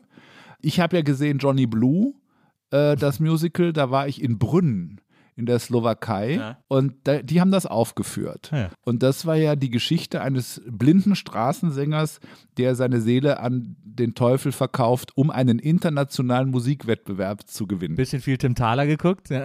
Oder ein bisschen viel Grand Prix gesungen, ne? Und da waren seine ganzen Hits drin. Also es war ein Ah. Jukebox-Musical. Okay, das war nicht neu, neu, da war alles, äh, war alles drin. Und was lustig war, war, dass das natürlich in Brünn, die kannten ja nicht alle Lieder. Äh, Babitschka war der Renner, das kannten sie natürlich von, von ihrem Karell. Und der Rest war, äh, das lief, glaube ich, auch ganz okay. Aber die Handlung war halt, also ich finde ja immer, wenn du Faust machst, Ja. Das ist immer eine gefährliche Idee. Also wenn das, komm, wir nehmen alle äh, deutschen Hip-Hopper und wir machen dann so eine Faustgeschichte und dann ist Sido der Teufel und der verkauft sich. Und dann denke ich immer, lass den, lass den Goethe mal stecken. Ja. Und äh, das andere, äh, das andere große Werk, du das, heben ich, möchtest, das ich genau. unbedingt heben möchte, das ich unbedingt mal sehen möchte, äh, ist Mr. Boogie. Irgendwo liegen Kopien von Mr. Boogie rum Mhm. in, in Giftschränken. Ich habe auch schon mal so ein bisschen geforscht. Ich habe auch von Leuten erfahren, die den haben. Mhm. Und, hab, und ein, einer meiner großen Träume ist, eine Doku über Mr. Boogie zu machen, weil man auch sehr gut die 90er damit erzählen kann. Diese plötzlichen Trash-Stars, die da das erste Mal aufkamen und Mhm. so.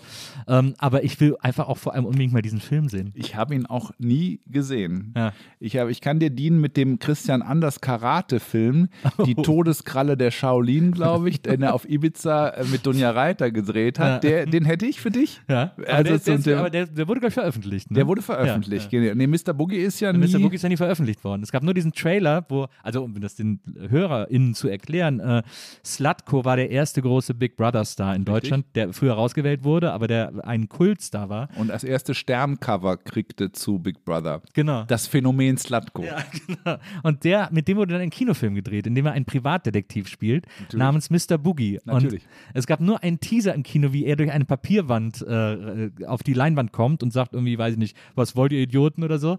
Und, äh, und mehr hat niemand von diesem Film offiziell gesehen. Aber sag mal, wenn du sagst, du kennst Leute, die das vielleicht irgendwo haben. Ja, vielleicht aber sind so über drei Ecken. Also so niemand, den ich. Also dann machen wir jetzt mal einen Aufruf. Wenn da draußen jemand ist, der Mr. Boogie hat oder jemanden kennt, der Mr. Boogie hat, macht doch mal den Herrn Bogelberg bitte glücklich. ja, unbedingt. Äh, Weihnachten kommt bald und äh, die große, dafür schickt Nils euch dann ein Bild, wie er weint ja, vor Mr. Fall. Boogie. Ja, auf jeden Fall, auf jeden Fall. Die andere, die nächste große Leidenschaft, die wir jetzt auch schon angerissen haben, Musicals. Yes. Es ist auch ein Thema, über das ich mit sehr wenigen Menschen nur sprechen kann. Ich äh, liebe sehr, sehr viele Musicals. Das freut mich wirklich sehr, weil das ist auch eine, das ist auch eine Lobby, die ist schwer immer äh, einzuholen, weil Ja. Musicals in Deutschland so einen schlechten Ruf haben. Ja. Ähm, und ich da mir auch schon den Mund fusselig rede, um immer zu sagen, das ist so, wenn ihr nur Cats und, und Starlight Express sagt, das ist wie wenn man über Fernsehen spricht und immer nur RTL gesehen hat. Die Cats-Verfilmung hat auch nicht geholfen. Hat auch nicht. Boah, jetzt brauchen wir bald Schnaps hier. Also, ähm, nee, ich rede mir den Mund fusselig und sage, es gibt doch auch das und es gibt doch jenes und es gibt doch wirklich tolle Sachen. Es ist die schwerste Theaterform, meines Erachtens. Es ist das Schwerste, was man auf der Bühne machen kann. Die Leute, die das tun, sind die am best ausgebildetsten Leute, wenn sie das alles gut können. Und ich habe da hohen Respekt vor und ich, ich höre nicht auf, ich, ich treibe das Ding vor mir her, bis das irgendwie wieder. Also kein Pardon war ja mein, mein Debüt quasi, mein erstes Musical, was ich, was ich schreiben durfte. Und da hab, bin, hab, bin ich aber auch ähnlich wie Ralf Siegel, da bin ich so gehuckt worden auf Ja. dieses, wir haben es ja über anderthalb Jahre so acht Shows die Woche, so richtig wie Broadway, so Long Run, ne? Und so, wie wir sagen. Äh, und der Return stimmte und du äh, gehst einfach hin und du weißt, wann kommt die Ballade und du setzt dich hinten rein. Und das ist eine der schönsten Sachen, die es gibt. Wie ist das denn, ein Musical zu schreiben? Also ich, es gibt, weil ich habe, äh, äh, nachdem ich an der Filmhochschule studiert habe, äh, war mein Abschlussprojekt, das ich nie realisiert habe, äh, aber Mr. das Boogie, das Musical. Nee, es war aber ein Musical, äh, weil ich finde auch, also ich liebe Musical-Filme vor Mhm. allem. Ich bin bei Live-Musicals noch ein bisschen, das hat sich auch gebessert, aber äh, da bin ich noch skeptischer. Da müsste ich dich in die richtigen reinsetzen. Das stimmt. Ich, wobei ich habe mal, ne? ich habe, also was mich sehr begeistert hat, mit meiner Tochter war ich vor ein paar Jahren hier im Admiralspalast äh, beim Gastspiel von Rock of äh, Ages. Rock of es. Ages, ja. okay. Und äh, ist ja eh ein ganz gutes Musical, also eben ein sogenanntes Jukebox-Musical mit diesen ganzen 80er Rock-Songs und es hat mir live wahnsinnig viel Spaß gemacht. Das fand ich. Ich würde dich natürlich nach London entführen und dann gehen wir erst zu Billy Elliot, äh, dann gehen wir mal zu Book of Mormon. Ja, das will ich auch mal, noch sehen. Mal die richtig, oder Producers und Ja. die richtig, und dann eine, ne, eine, also da gibt's, das ist eben, was ich meine. Dadurch, dass das Commercial Musical in Deutschland in den 80ern erfunden wurde, durch diese äh, großen Lloyd Webber-Sachen, Mhm. ähm, denken immer alle Leute davor, gab es kein Chicago und es Naja. gab auch kein Hair und es gab alles diese, es gab auch kein Chorus Line und so. Ja. Und das hat sich so verzogen, das Bild. Deshalb meine ich wirklich, es gibt so viel gute Musicals, die aber nie nach Deutschland kommen und wenn dann ins Stadttheater kommen inzwischen, weil die für den Long Run nicht, äh, das ist einfach nicht finanzierbar und das, das trägt halt nicht für zwei Jahre Busfahren. Ja? Ja. Das heißt aber nicht, dass das nicht äh, ganz tolle, ganz tolle äh, Stücke sind. Ja, ja auch so die ganzen Sondheim-Sachen. Äh, Ja, ich, das kriegst du, am, kriegst du nur, also Gott sei Dank, das Stadttheater macht es inzwischen. Ja. Äh, die hatten auch langen Dünkel. Die haben dann immer mal äh, My Fair Lady und Cabaret damit die, und Rocky Horror, damit die Bude voll ist. Ja. Inzwischen kriegst du die besten äh, Musicals, also wenn du auch mal, was weiß ich, dir Evan Hansen dann sehen willst oder sowas, das kriegst du am Stadttheater in Deutschland. Das wirst du nicht auf den großen Bühnen sehen, weil die müssen mit Disney und mit diesen Sachen, die müssen einfach ein halbes Jahr oder ein Jahr durchspielen. Mhm. Und deshalb kommt wieder mal Tanz der Vampire. Und wirklich, das ist schrecklich. Und ich verstehe jeden, der in Tanz, der, wenn Leute sagen, ich, ich gehe jetzt mal in Musik und sage, ich gehe in Tanz der Vampire, sage, boah, das ist so wie wenn du wirklich sagst, ich gucke Fernsehen und als erstes gucke ich den GZSZ Marathon. Und dann reden wir über Fernsehen. Das ist schlimm. Und äh, da kriegst du die aber oft nicht zurück. Oder wenn jemand als Kind, in, als kind Starlight Express geht noch, weil du die Rollschule magst, aber stell dir mal vor, du gehst mit 17 in Starlight Express ja. und denkst, das ist Musical. Ja. Und dann sage ich, geh mal in Chicago. Das hat ein, die beste Handlung äh, aller Musicals. Ja. Äh, ne? Mörderinnen verhandeln, verhandeln im Gefängnis ihre Medienverträge. Das ist sehr aktuell ähm, und äh, lass uns doch mal darüber reden. Aber es ist wirklich, es ist in Deutschland halt einfach so, weil wir nicht das Westend haben oder auch die Wiener haben halt auch das große Staatsmusical in Wien. Die können auch mal was anderes zeigen. Ja. Und wir, ich muss mich immer für Andrew Lloyd Webber äh, rechtfertigen, der, liebe ZuhörerInnen, hier auf dem Tisch die ganze Zeit steht und mich anguckt. Äh, und der hat ja auch viel Schönes gemacht und viel richtig gemacht, aber es ist, es ist mehr als Andrew Lloyd Webber. Musical ist, it's bigger than him. Ja, wir haben ja, äh, wir wollen es unseren Gästen immer so gemütlich wie möglich mhm. machen und stellen ihnen Idole, vermeintliche Idole Sondheim hin. hingestellt.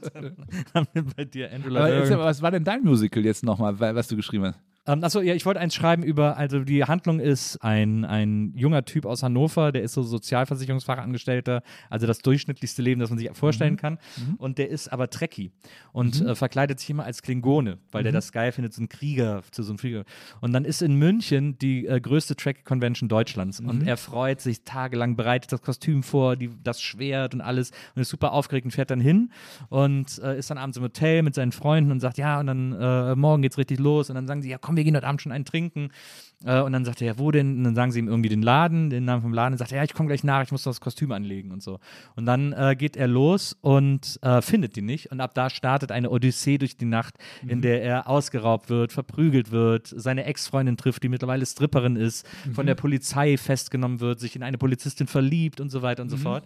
Mhm. Wie, es ja auch so ganz viele Filme gibt, die immer so in einer Nacht mhm. spielen, was so eines meiner großen Lieblingsgenres ist. Und das so als Musical und er die ganze Zeit in diesem, in diesem äh, Klingonenkostüm. Äh, und der sich am Schluss dann die Polizistin küsst im, im, im, im Licht der Straßenlaterne äh, und zum, zur großen finalen Nummer nochmal alle äh, Charaktere auftreten und eine große Gruppenchoreografie tanzen. Mhm. Das war äh, meine Idee von mehr Musical. Ja, es klingt mir nach einem Film.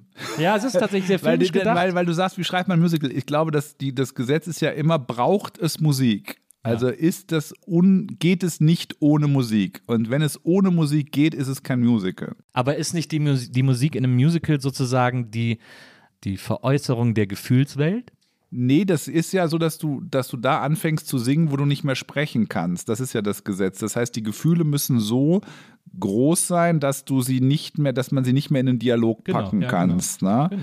Und äh, dann, gut, dann kommt es darauf an, wie groß sind dessen Gefühle, aber diese Nachtkomödien, Verwirrungen ja. und Irrungen und wo sind die alle und da ist die eine Frau und da ist die andere. Ja. Also das würde man beim Workshop dann sehen, ob es gesungen werden muss ja. oder ob es nicht eine sehr, sehr schöne äh, eben genau Nachtkomödie ja. ist.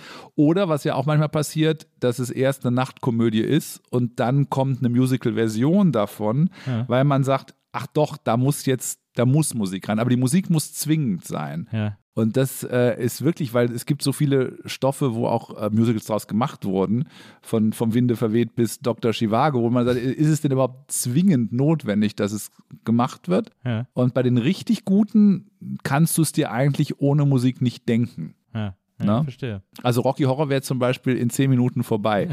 Die kommen in das Schloss, die vögeln rum, dann ist Ende. Ne? Das, was soll da noch passieren? ja, das stimmt. Ich, was ich zum Beispiel, ich glaube, es, was auch viel äh, Probleme in Deutschland bereitet hat, was die Akzeptanz von Musicals betrifft, ist, äh, dass es so eine Zeit gab, ich glaube, so Mitte, Ende 90er, als Musicals, als verschiedene Musicals nach Deutschland kommen, sind oft als Gastspiel und dann auf Deutsch gespielt wurden, aber Furchtbar. niemals von Native Speakern. Ja, das war immer ein Problem. Du hast diese äh, schrecklichen äh, Sachen im Ohr, wo jemand gar nicht Deutsch sprechen kann, wo das dann auch nicht zu verstehen Genau. ist. Wo äh, du hast auch viel im Blick, wo die Regie, sag ich mal, wo das Schauspiel sehr schlecht ist. Ne? Ja. Das Klischee vom Musical ist ja zum Beispiel, dass die Schauspieler nicht richtig spielen. Ja. Und das ist wirklich äh, auch in Deutschland, äh, da, da ist wirklich der Unterschied. Wenn du äh, an ein gutes Stadttheater gehst und die haben sechs Wochen geprobt und die haben eine gute Regie, ähm, die können das spielen und die spielen nicht wie ein Sketch über Musical Naja. ist. Ne? Oder wie gesagt, in London sowieso. Das ist, äh, du wirst bei Billy Elliot, das ist fast wie ein Gerd Hauptmann-Stück und dann kommt noch Musik drauf. Die, die spielen dir mal die, die, die Manchester-Arbeiter so, dass es wirklich, du bist fertig, es ist wie im Film, ja. Ja. Das ist richtig gutes Acting. Und da ist wirklich das deutsche Klischee, und da gab es auch eine Zeit, da wurde das halt als Event verkauft, als Busreise, sehr aus dem, aus dem, nicht vom Theater aus gesehen, sondern vom, von der Touristik aus Mhm. gesehen. Und alle wurden so wach nach Cats und, und Phantom, dass sie sagten, oh, wir können so viel Geld damit verdienen. Äh, da wurde es so in Richtung Spaßbad geschubst. Und die Theatertradition, es ist ja eigentlich nur Musiktheater. Es ist modernes Musiktheater. Es ist auch, äh, wie gesagt, für mich zwischen moderner Oper und Musical auch nicht viel Unterschied. Es halt, klingt halt anders ein bisschen. Ähm, das hat in Deutschland ein bisschen in den 80er, 90ern die Theater und die kulturelle Wurzel verloren. Äh, was du heute bist, immer noch, wenn du mit Leuten sprichst, die reden eigentlich wie über einen Robinson-Club oder, oder über eine, ja, oder wie so ein Kreuzfahrtschiff. Aber woher es kommt, ist wirklich Theater. Und wenn es gutes Theater ist, äh, dann siehst du es beim Musical, dann siehst du die Linie. Da ist, das ist wie, es ist halt gutes Theater. Das ist jetzt nicht irgendwie, steht jemand äh, steht in der Mitte und singt eine Ballade im Spot und findet sich schön und kann nicht schauspielen. Das ist das Klischee. Und das ist in Deutschland halt ein bisschen in diese Richtung gewandert und da müssen wir es jetzt wieder zurückholen, ist aber schon im guten, äh, im guten Schwung, weil die Stadttheater nachrüsten und die haben gute Regisseure, die holen sich gute Leute, die hatten ja früher auch nicht, die das singen konnten und jetzt wird in die Regie und ins Schauspiel viel mehr Zeit äh, investiert und deshalb kannst du die interessantesten Stücke in Deutschland sicher bei den, äh, bei den Stadttheatern finden. Ja. Unter anderem mit mir, wenn ich das noch kurz als Werbung Ja, rein, äh, weil ich darf jetzt äh, auch ein Traum von mir, ich halte mich eigentlich von Schauspiel immer sehr fern, aber ich darf jetzt bei Hairspray die dicke Mutter spielen. Wirklich, die Travolta-Rolle Ja, ja, sozusagen. ja, ja. Die Etna. Die Etna kommt jetzt in Nürnberg am Staatstheater. Äh, Mache ich jetzt Hairspray ab, äh, ab Dezember. Und äh, da konnte ich nicht Nein sagen, weil das ist ein Traumstück. toll, ja. Und auch da wieder eins der intelligentesten Dinger. Da ist das Aber- ganze Black Lives Matter drin, da ist das ganze Body-Shaming drin, mit, aber mit der besten und lustigsten Musik. Und wenn dann aber die ernsten Stellen kommen, äh, das ist alles drin. Das ist politisch und bunt und trashig und lustig. Aber war das auch, war quasi die John Waters-Version auch schon so, äh, äh, so musical-lastig wie die, wie die Neuverfilmung? Na, die Waters-Version war deshalb, da war halt sehr viel Musik drin, weil ja, Ja. immer, wenn die in die, in die Tanzshow gehen im Fernsehen, tanzen die ja Genau. zu all diesem Zeug. genau. ne? Die Broadway-Version, und das war ja erstmal Harvey Fierstein, der das dann kreiert hat äh, oder übernommen hat, ähm, die hat dann den, das Musical draufgelegt, aber es war sehr organisch. Also ich finde wirklich, dass auch diese Eröffnungsnummer, dieses Good Morning Baltimore, wenn du das im Film, das ist, das wäre bei John Waters, der hat ja keine Musicals gemacht, aber er hat sich schon in diese Richtung bewegt. Und mit Cry Baby noch mehr. Ne? Da hat ja Johnny Depp nun auch gesungen und getanzt. Also der wollte da schon hin. Und insofern ist es nicht ein wirklicher Gamechanger, es ist eine Weiterentwicklung. Und es ist eine der besten Shows, die es gibt, finde ich. Weil Ja. es ist wirklich, es kommt ganz naiv und süß und 60s und wir tun alle, wir tanzen den Pony und den Frog und aha und dann gibt es einfach den schwarzen Tag und den weißen Tag und dann kommen die ganzen Rebellionen und du landest am Schluss bei dieser riesigen Ballade, da dieses I know where I've been, über die ganze äh, schwarze äh, Struggle-Frage und da sitzt ein Mainstream-Publikum und auf einmal, ne, so. Ja, ja. Und mittendrin noch eine dicke Transe, die irgendwie Gas gibt. Also ich konnte nicht, I couldn't say no. Ich kann nicht singen und nicht tanzen, aber ich werde mein Bestes geben. Ist das denn, äh, ist das dann auf Deutsch übersetzt? Also sind die Songs auch alle auf Deutsch übersetzt? Mhm. Ist auf? Deutsch und es ist eine gute Übersetzung. Auch da gibt es gute und schlechte. Ja. Äh, das war damals auch, sind wir zurück bei ABBA, bei Mamma Mia. Ich hatte so Angst vor der Musical-Version, die ist nicht schlecht übersetzt. Ah, ja. Wirklich, also bei Honey Honey hat man noch so ein bisschen Angst, aber ich saß damals an dem Abend drin, durfte, das war sogar der Abend, wo ich Björn treffen durfte und saß bei der Premiere und hatte wirklich Schiss vor, äh, sie ist die Dancing Queen. Ja. Es ist nicht schlecht übersetzt. Andere Sachen sind schlechter übersetzt und tun dann auch weh, besonders wenn du gar nicht verstehst, was die Katze da Ja. gerade so singt. Meine, ich habe eine meiner liebsten Übersetzungen ist, äh, die ist äh, die deutsche Version von Hair. Haare. Ich liebe Haare sehr. Haare, ne? Haare ja, der Wassermann, ne? Ja, vor allem äh, mein lieb, meine liebste Übersetzung ist ähm, äh, hier traf ich einen Jungen, der Frank Mills heißt und das war an einem Septembertag zu dumm, dass ich seine Adresse verlor. Das liebe ich. Ich liebe die deutsche Version von Frank Mills. Ja, weil die so, die so, so ein bisschen abstrakt auch total, ist. Ne? ja, total. Und ich glaube übrigens, dass das im Englischen ähnlich abstrakt Absolut, ist. ist es auch. Ne? Ja, ja, Weil es ja wirklich so aus so einem Tagebuch So ein ist. Stream ne? of Consciousness genau. im Grunde genommen. Genau, da reimt sich auch nichts. Genau. Ne? Naja, genau. Und so. Nein, der Wassermann, das war immer mein Liebstes. Und tolle deutsche Besetzung, ne? Sue Nina Hagen hat das ja Kramer, auch da äh, Jürgen. Markus Ja. äh, und äh, Donna Summer. Damals noch in einer WG in München lebend. Vor Love to Love You Baby ist die ja, äh, hat die Aquarius gesungen Ja. in, auf der deutschen Platte. Ja. Also es geht doch. Wir können doch auch ganz vorne mitspielen. Wie waren denn die äh, 80er in München? Du hast ja da studiert Super. Ähm, und äh, hast irgendwie, ähm, hast erzählt, du hast so, also Glockenbachviertel, Gärtnerplatz Genau. gelebt. Ähm, wie, äh, ich ich habe immer das Gefühl oder ich stelle mir das vor, dass das eigentlich mit die beste Zeit in München gewesen sein muss. Also es war super, weil es noch einen Underground gab, der dann irgendwie weggentrifiziert wurde. Es war deshalb super, weil die, ich glaube, die 70er waren auch ziemlich scharf. Ja, genau. Also so nackt im Cabrio auf der Leopoldstraße. Also diese ganze Welt zwischen Cleo Kretschmer und äh, äh, Dolly Dollar. Ja. Äh, wir, wir kamen so ein bisschen danach. Wir waren quasi die New Wave-Fraktion. aber zum Beispiel Gärtnerplatzviertel war ja damals, da wollte ja keiner wohnen. Das, die Mieten waren sehr, sehr günstig, weil das war ein hässliches Viertel. Das kann man sich nicht mehr vorstellen. Wir waren zwei Meter vom Viktualienmarkt. Und die Szene war cool. Es gab, äh, es gab gute Lokale, es gab äh, Underground, es gab Performance Art, es gab Marianne Sägebrecht, die verrückte äh, Sachen machte. Es gab am Bahnhof sogar noch richtig äh, äh, Nachtclubs und Stripclubs und Reeperbahn, was auch irgendwie alles weg ist. Ähm, es war viel los. Und das mit dieser bayerischen Lebensqualität, es gibt doch nichts Schöneres als so als Annie Lennox für Fußgänger mit blauen Haaren, dann nach so einer durchtanzten Nacht sitzt du dann eben morgens, isst irgendwie an einem See äh, Weißwürste, dann am Starnberger See oder so. Das ist schon, das war schon cool, weil du diese beiden Sachen, diese bayerische Lebensqualität mit dem Punk zusammenschubsen konntest. Ja. Du bist ja auch, du bist in Nürnberg aufgewachsen, deswegen war dir das Bayerische quasi nicht fremd. Genau, das war so die nächste. Ich habe äh, quasi einen Studienplatz da gekriegt äh, für Theaterwissenschaft und das und die Liebe brachten mich nach München. Genau. Es, ich hätte auch nach Berlin gehen können, aber Berlin war mir immer zu zu grau und zu unfreundlich. Ja. Also Westberlin. Ich war nie ein Fan von Westberlin. Ja, das habe ich, da wäre ich zum Beispiel, das habe ich nie erlebt. Also ich habe da zwar schon gelebt, aber war noch zu jung, um nach Berlin zu fahren.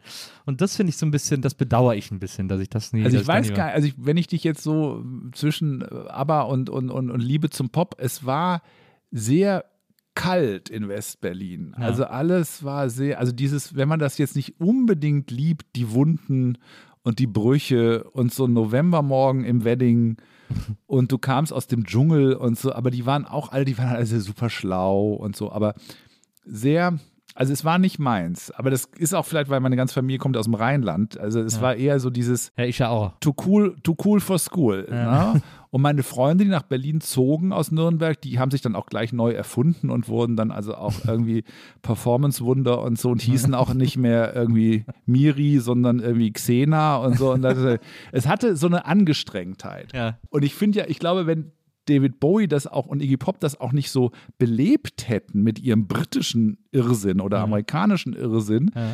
war, Westberlin schon sehr, ja, trocken. So, ne? Die haben Ja, auch ja. ein bisschen Spaß reingebracht. Ja. Aber die Westberliner waren hart, waren hart. Und dann gingst du von denen rüber zu irgendeiner Berliner Brotverkäuferin, die war auch nicht gut drauf. Und dann war es November und der Kohleofen. Also ich weiß nicht, ob es was für dich gewesen wäre. Ja. Ich glaube nicht. Ich Ja, glaube das- nicht. Ich glaube, du wärst bei uns in München, wärst du am Starnberger See mit mir als Punkprinzessin, wärst du glücklicher gewesen. Ja, das, das stimmt. Apropos Punk-Prinzessin, man sieht dich ja auch als Prinzessin in einem Alphaville-Video. Ja. Äh, eine der unbekannteren Alphaville-Nummern. Vielleicht nicht ganz ganz zu Unrecht. Ja, das ist die, die keiner mehr gekauft hat, die, die Platte. Aber da siehst du alle übrigens, die in München damals äh, im Nachtleben waren. Das ist Ja. ganz lustig. Die wurden alle angerufen.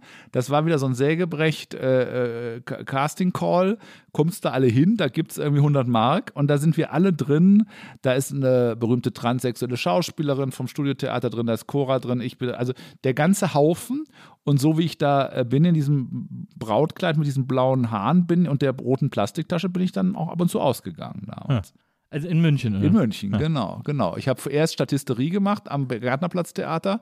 Da habe ich immer Operettenkellner gespielt und dann ging ich zwei Häuser weiter ins, in die Klenze, ins, ins Tanzlokal und dann war bunte Haare, New Wave und wirklich, wirklich gute Laune. Da war Glockenbach damals auch schon so das äh, schwule Zentrum von München? Ja, das waren die schwulen Bars, aber es war einfach so ein abgefragtes, war viele Studenten lebten da, es war das übliche, äh, die schöne Mischung von äh, jungen Leuten, schwulen Kneipen, Punk, New Wave, alles was neu war. Und das Ja. Irre war, dass wir eben so nah am Marienplatz waren. Aber das äh, war halt einfach so. Ich finde so einer der, äh, einer der letzten Läden oder einer der Läden in München, die so in den frühen 90ern, wo ich noch so, wo ich so gerne hingegangen bin, weil ich da immer das Gefühl hatte, so erahnen zu Mhm. können, wie so das alte München getickt hat, war äh, das Pimpernel. Da Ja. bin ich wahnsinnig gerne abgestürzt. Ja, das, das, das, aber mit diesen Yes-Covern noch. Genau, ja, Ja. dieses das alte Pimpernel und dann immer am Tresen Schinkennudeln bestellt.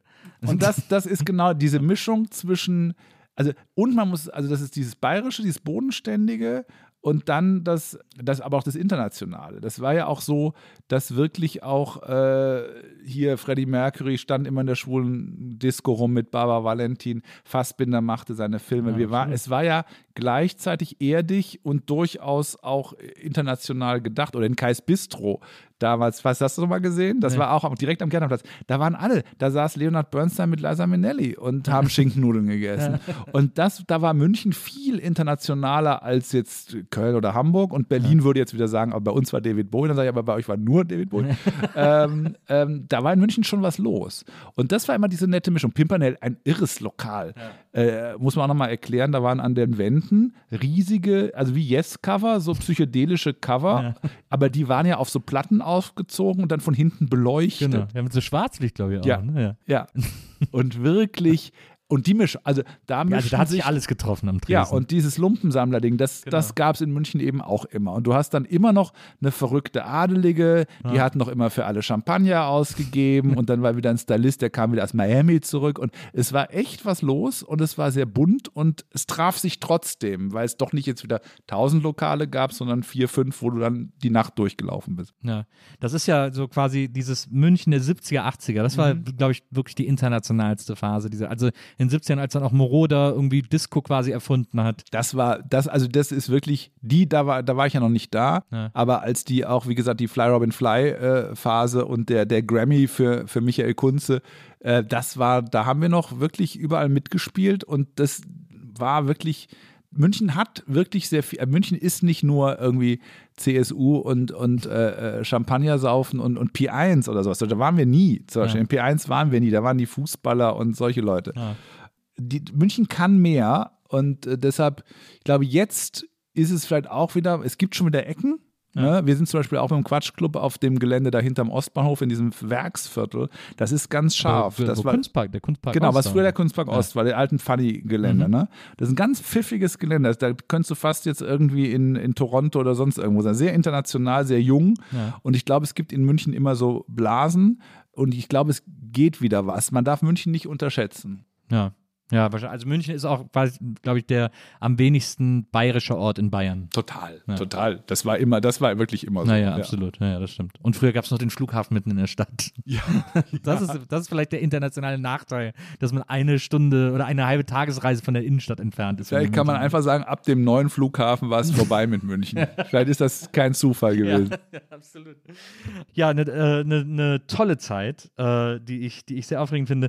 Also jetzt haben wir ja wirklich fast alle Felder beackert. Ähm, ich, äh, äh, was ich natürlich auch noch ganz spannend finde, ist ähm, die äh, Show, in der wir, in der ich dich das letzte Mal getroffen habe, nämlich der Popclub, den du, den du für äh, ProSieben gemacht hast.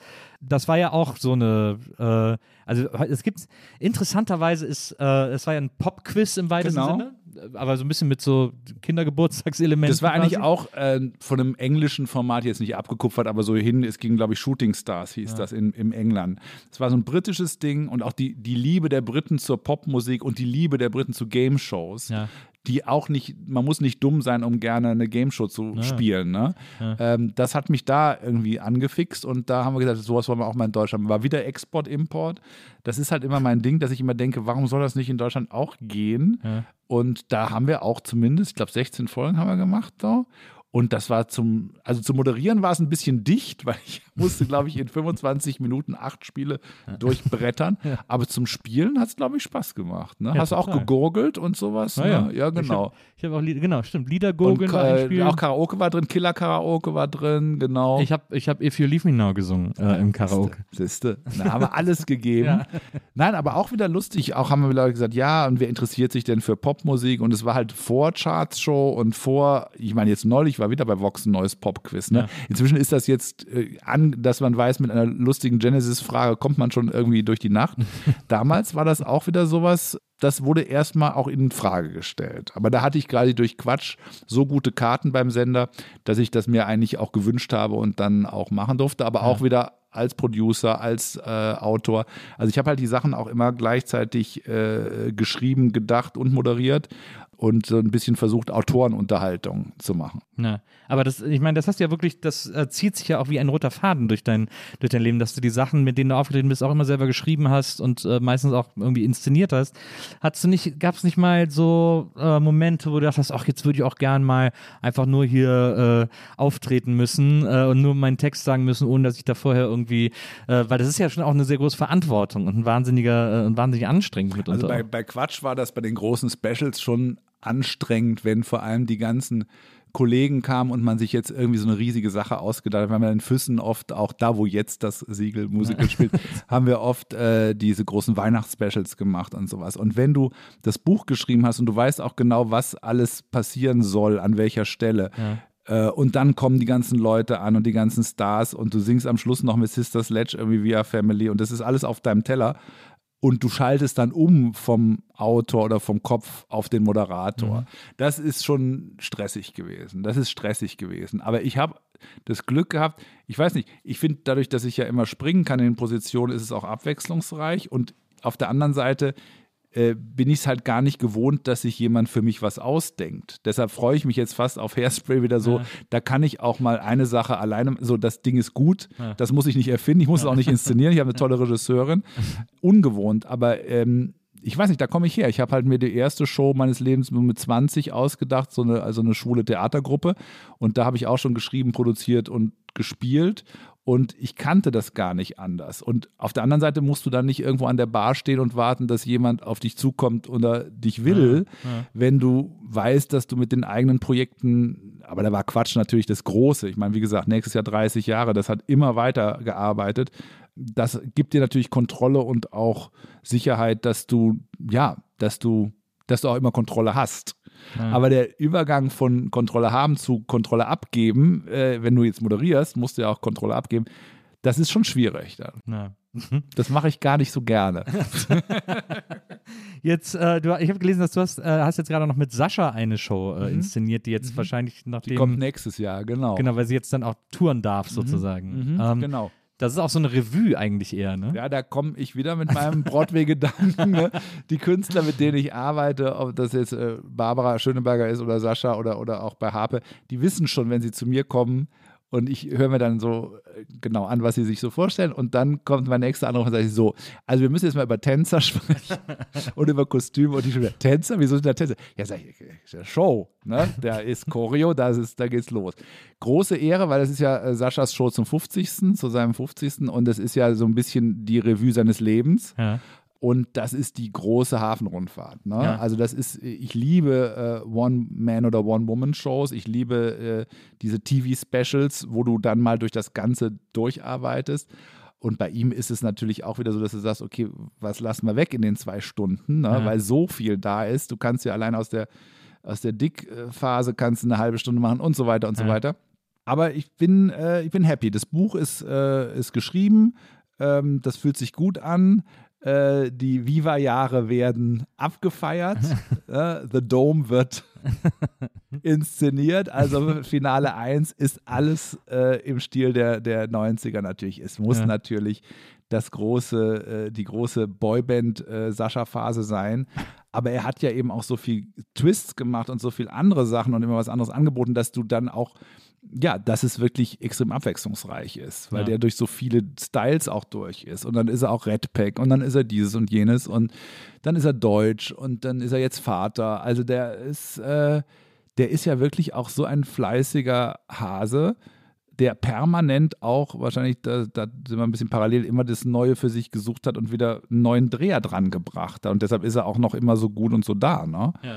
Also ist da ist jetzt nicht meine Aufgabe, das zu stretchen, dass wir jetzt If You Believe äh, auf zweieinhalb Stunden drehen, sondern eher das Umgekehrte. Wie kriegen wir das alles in einen Abend rein? Aber Ja. es wird groß und es wird einmalig und äh, da werde ich wach. Und wir haben gerade eben, bevor es hier losging, schon äh, kurz darüber gesprochen, dass wir uns das letzte Mal auf so einer Peter-Gala gesehen haben Mhm, ja. äh, in Hamburg.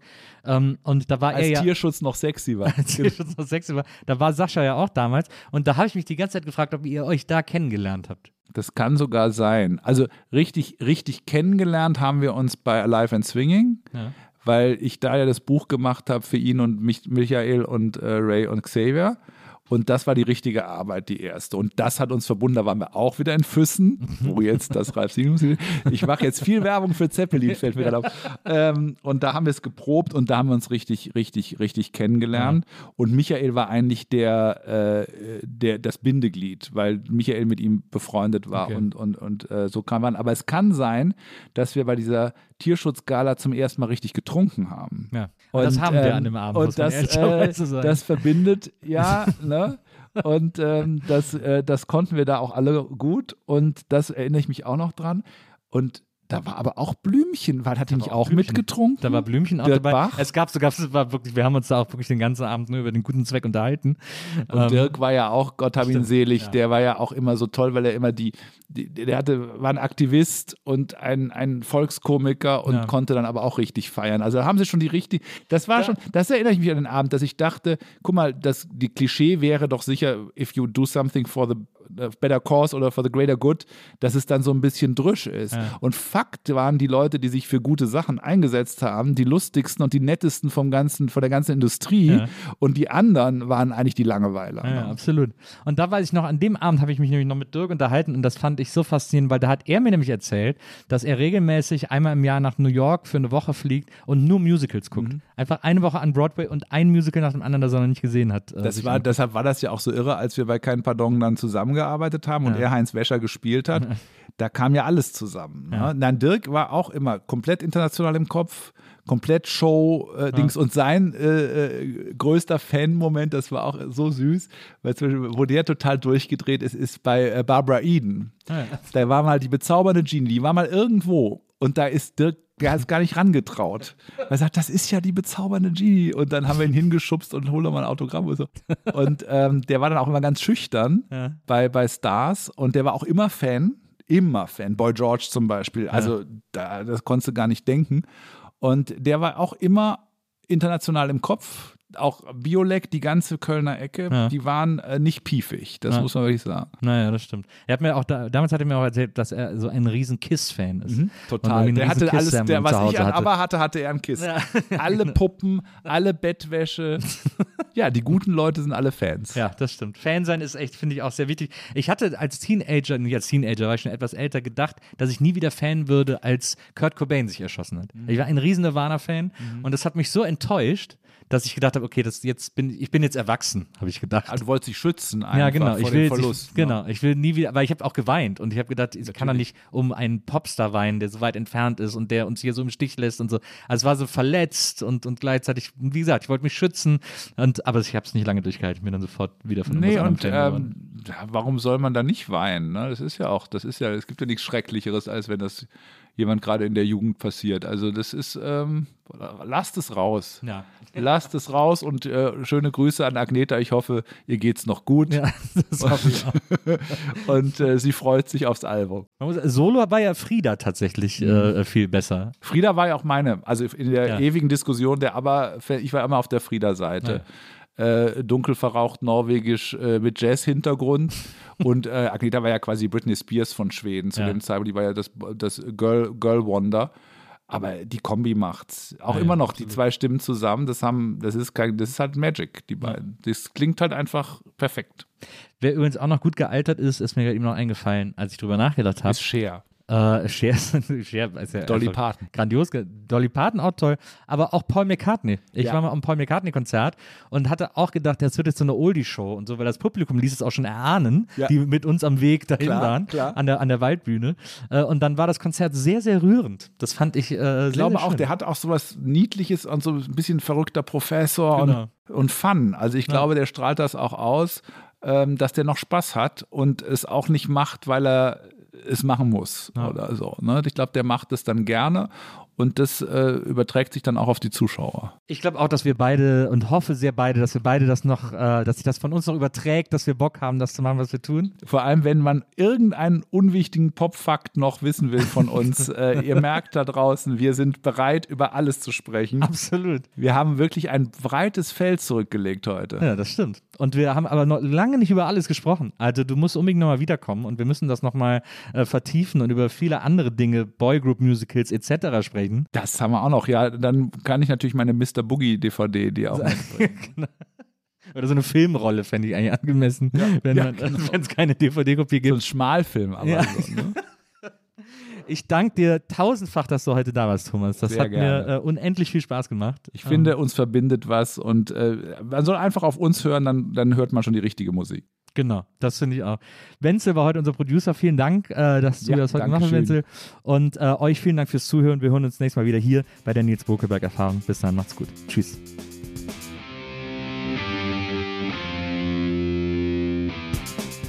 Die Nils Bokelberg Erfahrung. Von und mit Nils Bokelberg. Eine Produktion von Pool Artists. Team Wenzel Burmeier, Lisa Hertwig, Maria Lorenz Bokelberg, Frieda Morische und natürlich Nils Bokelberg.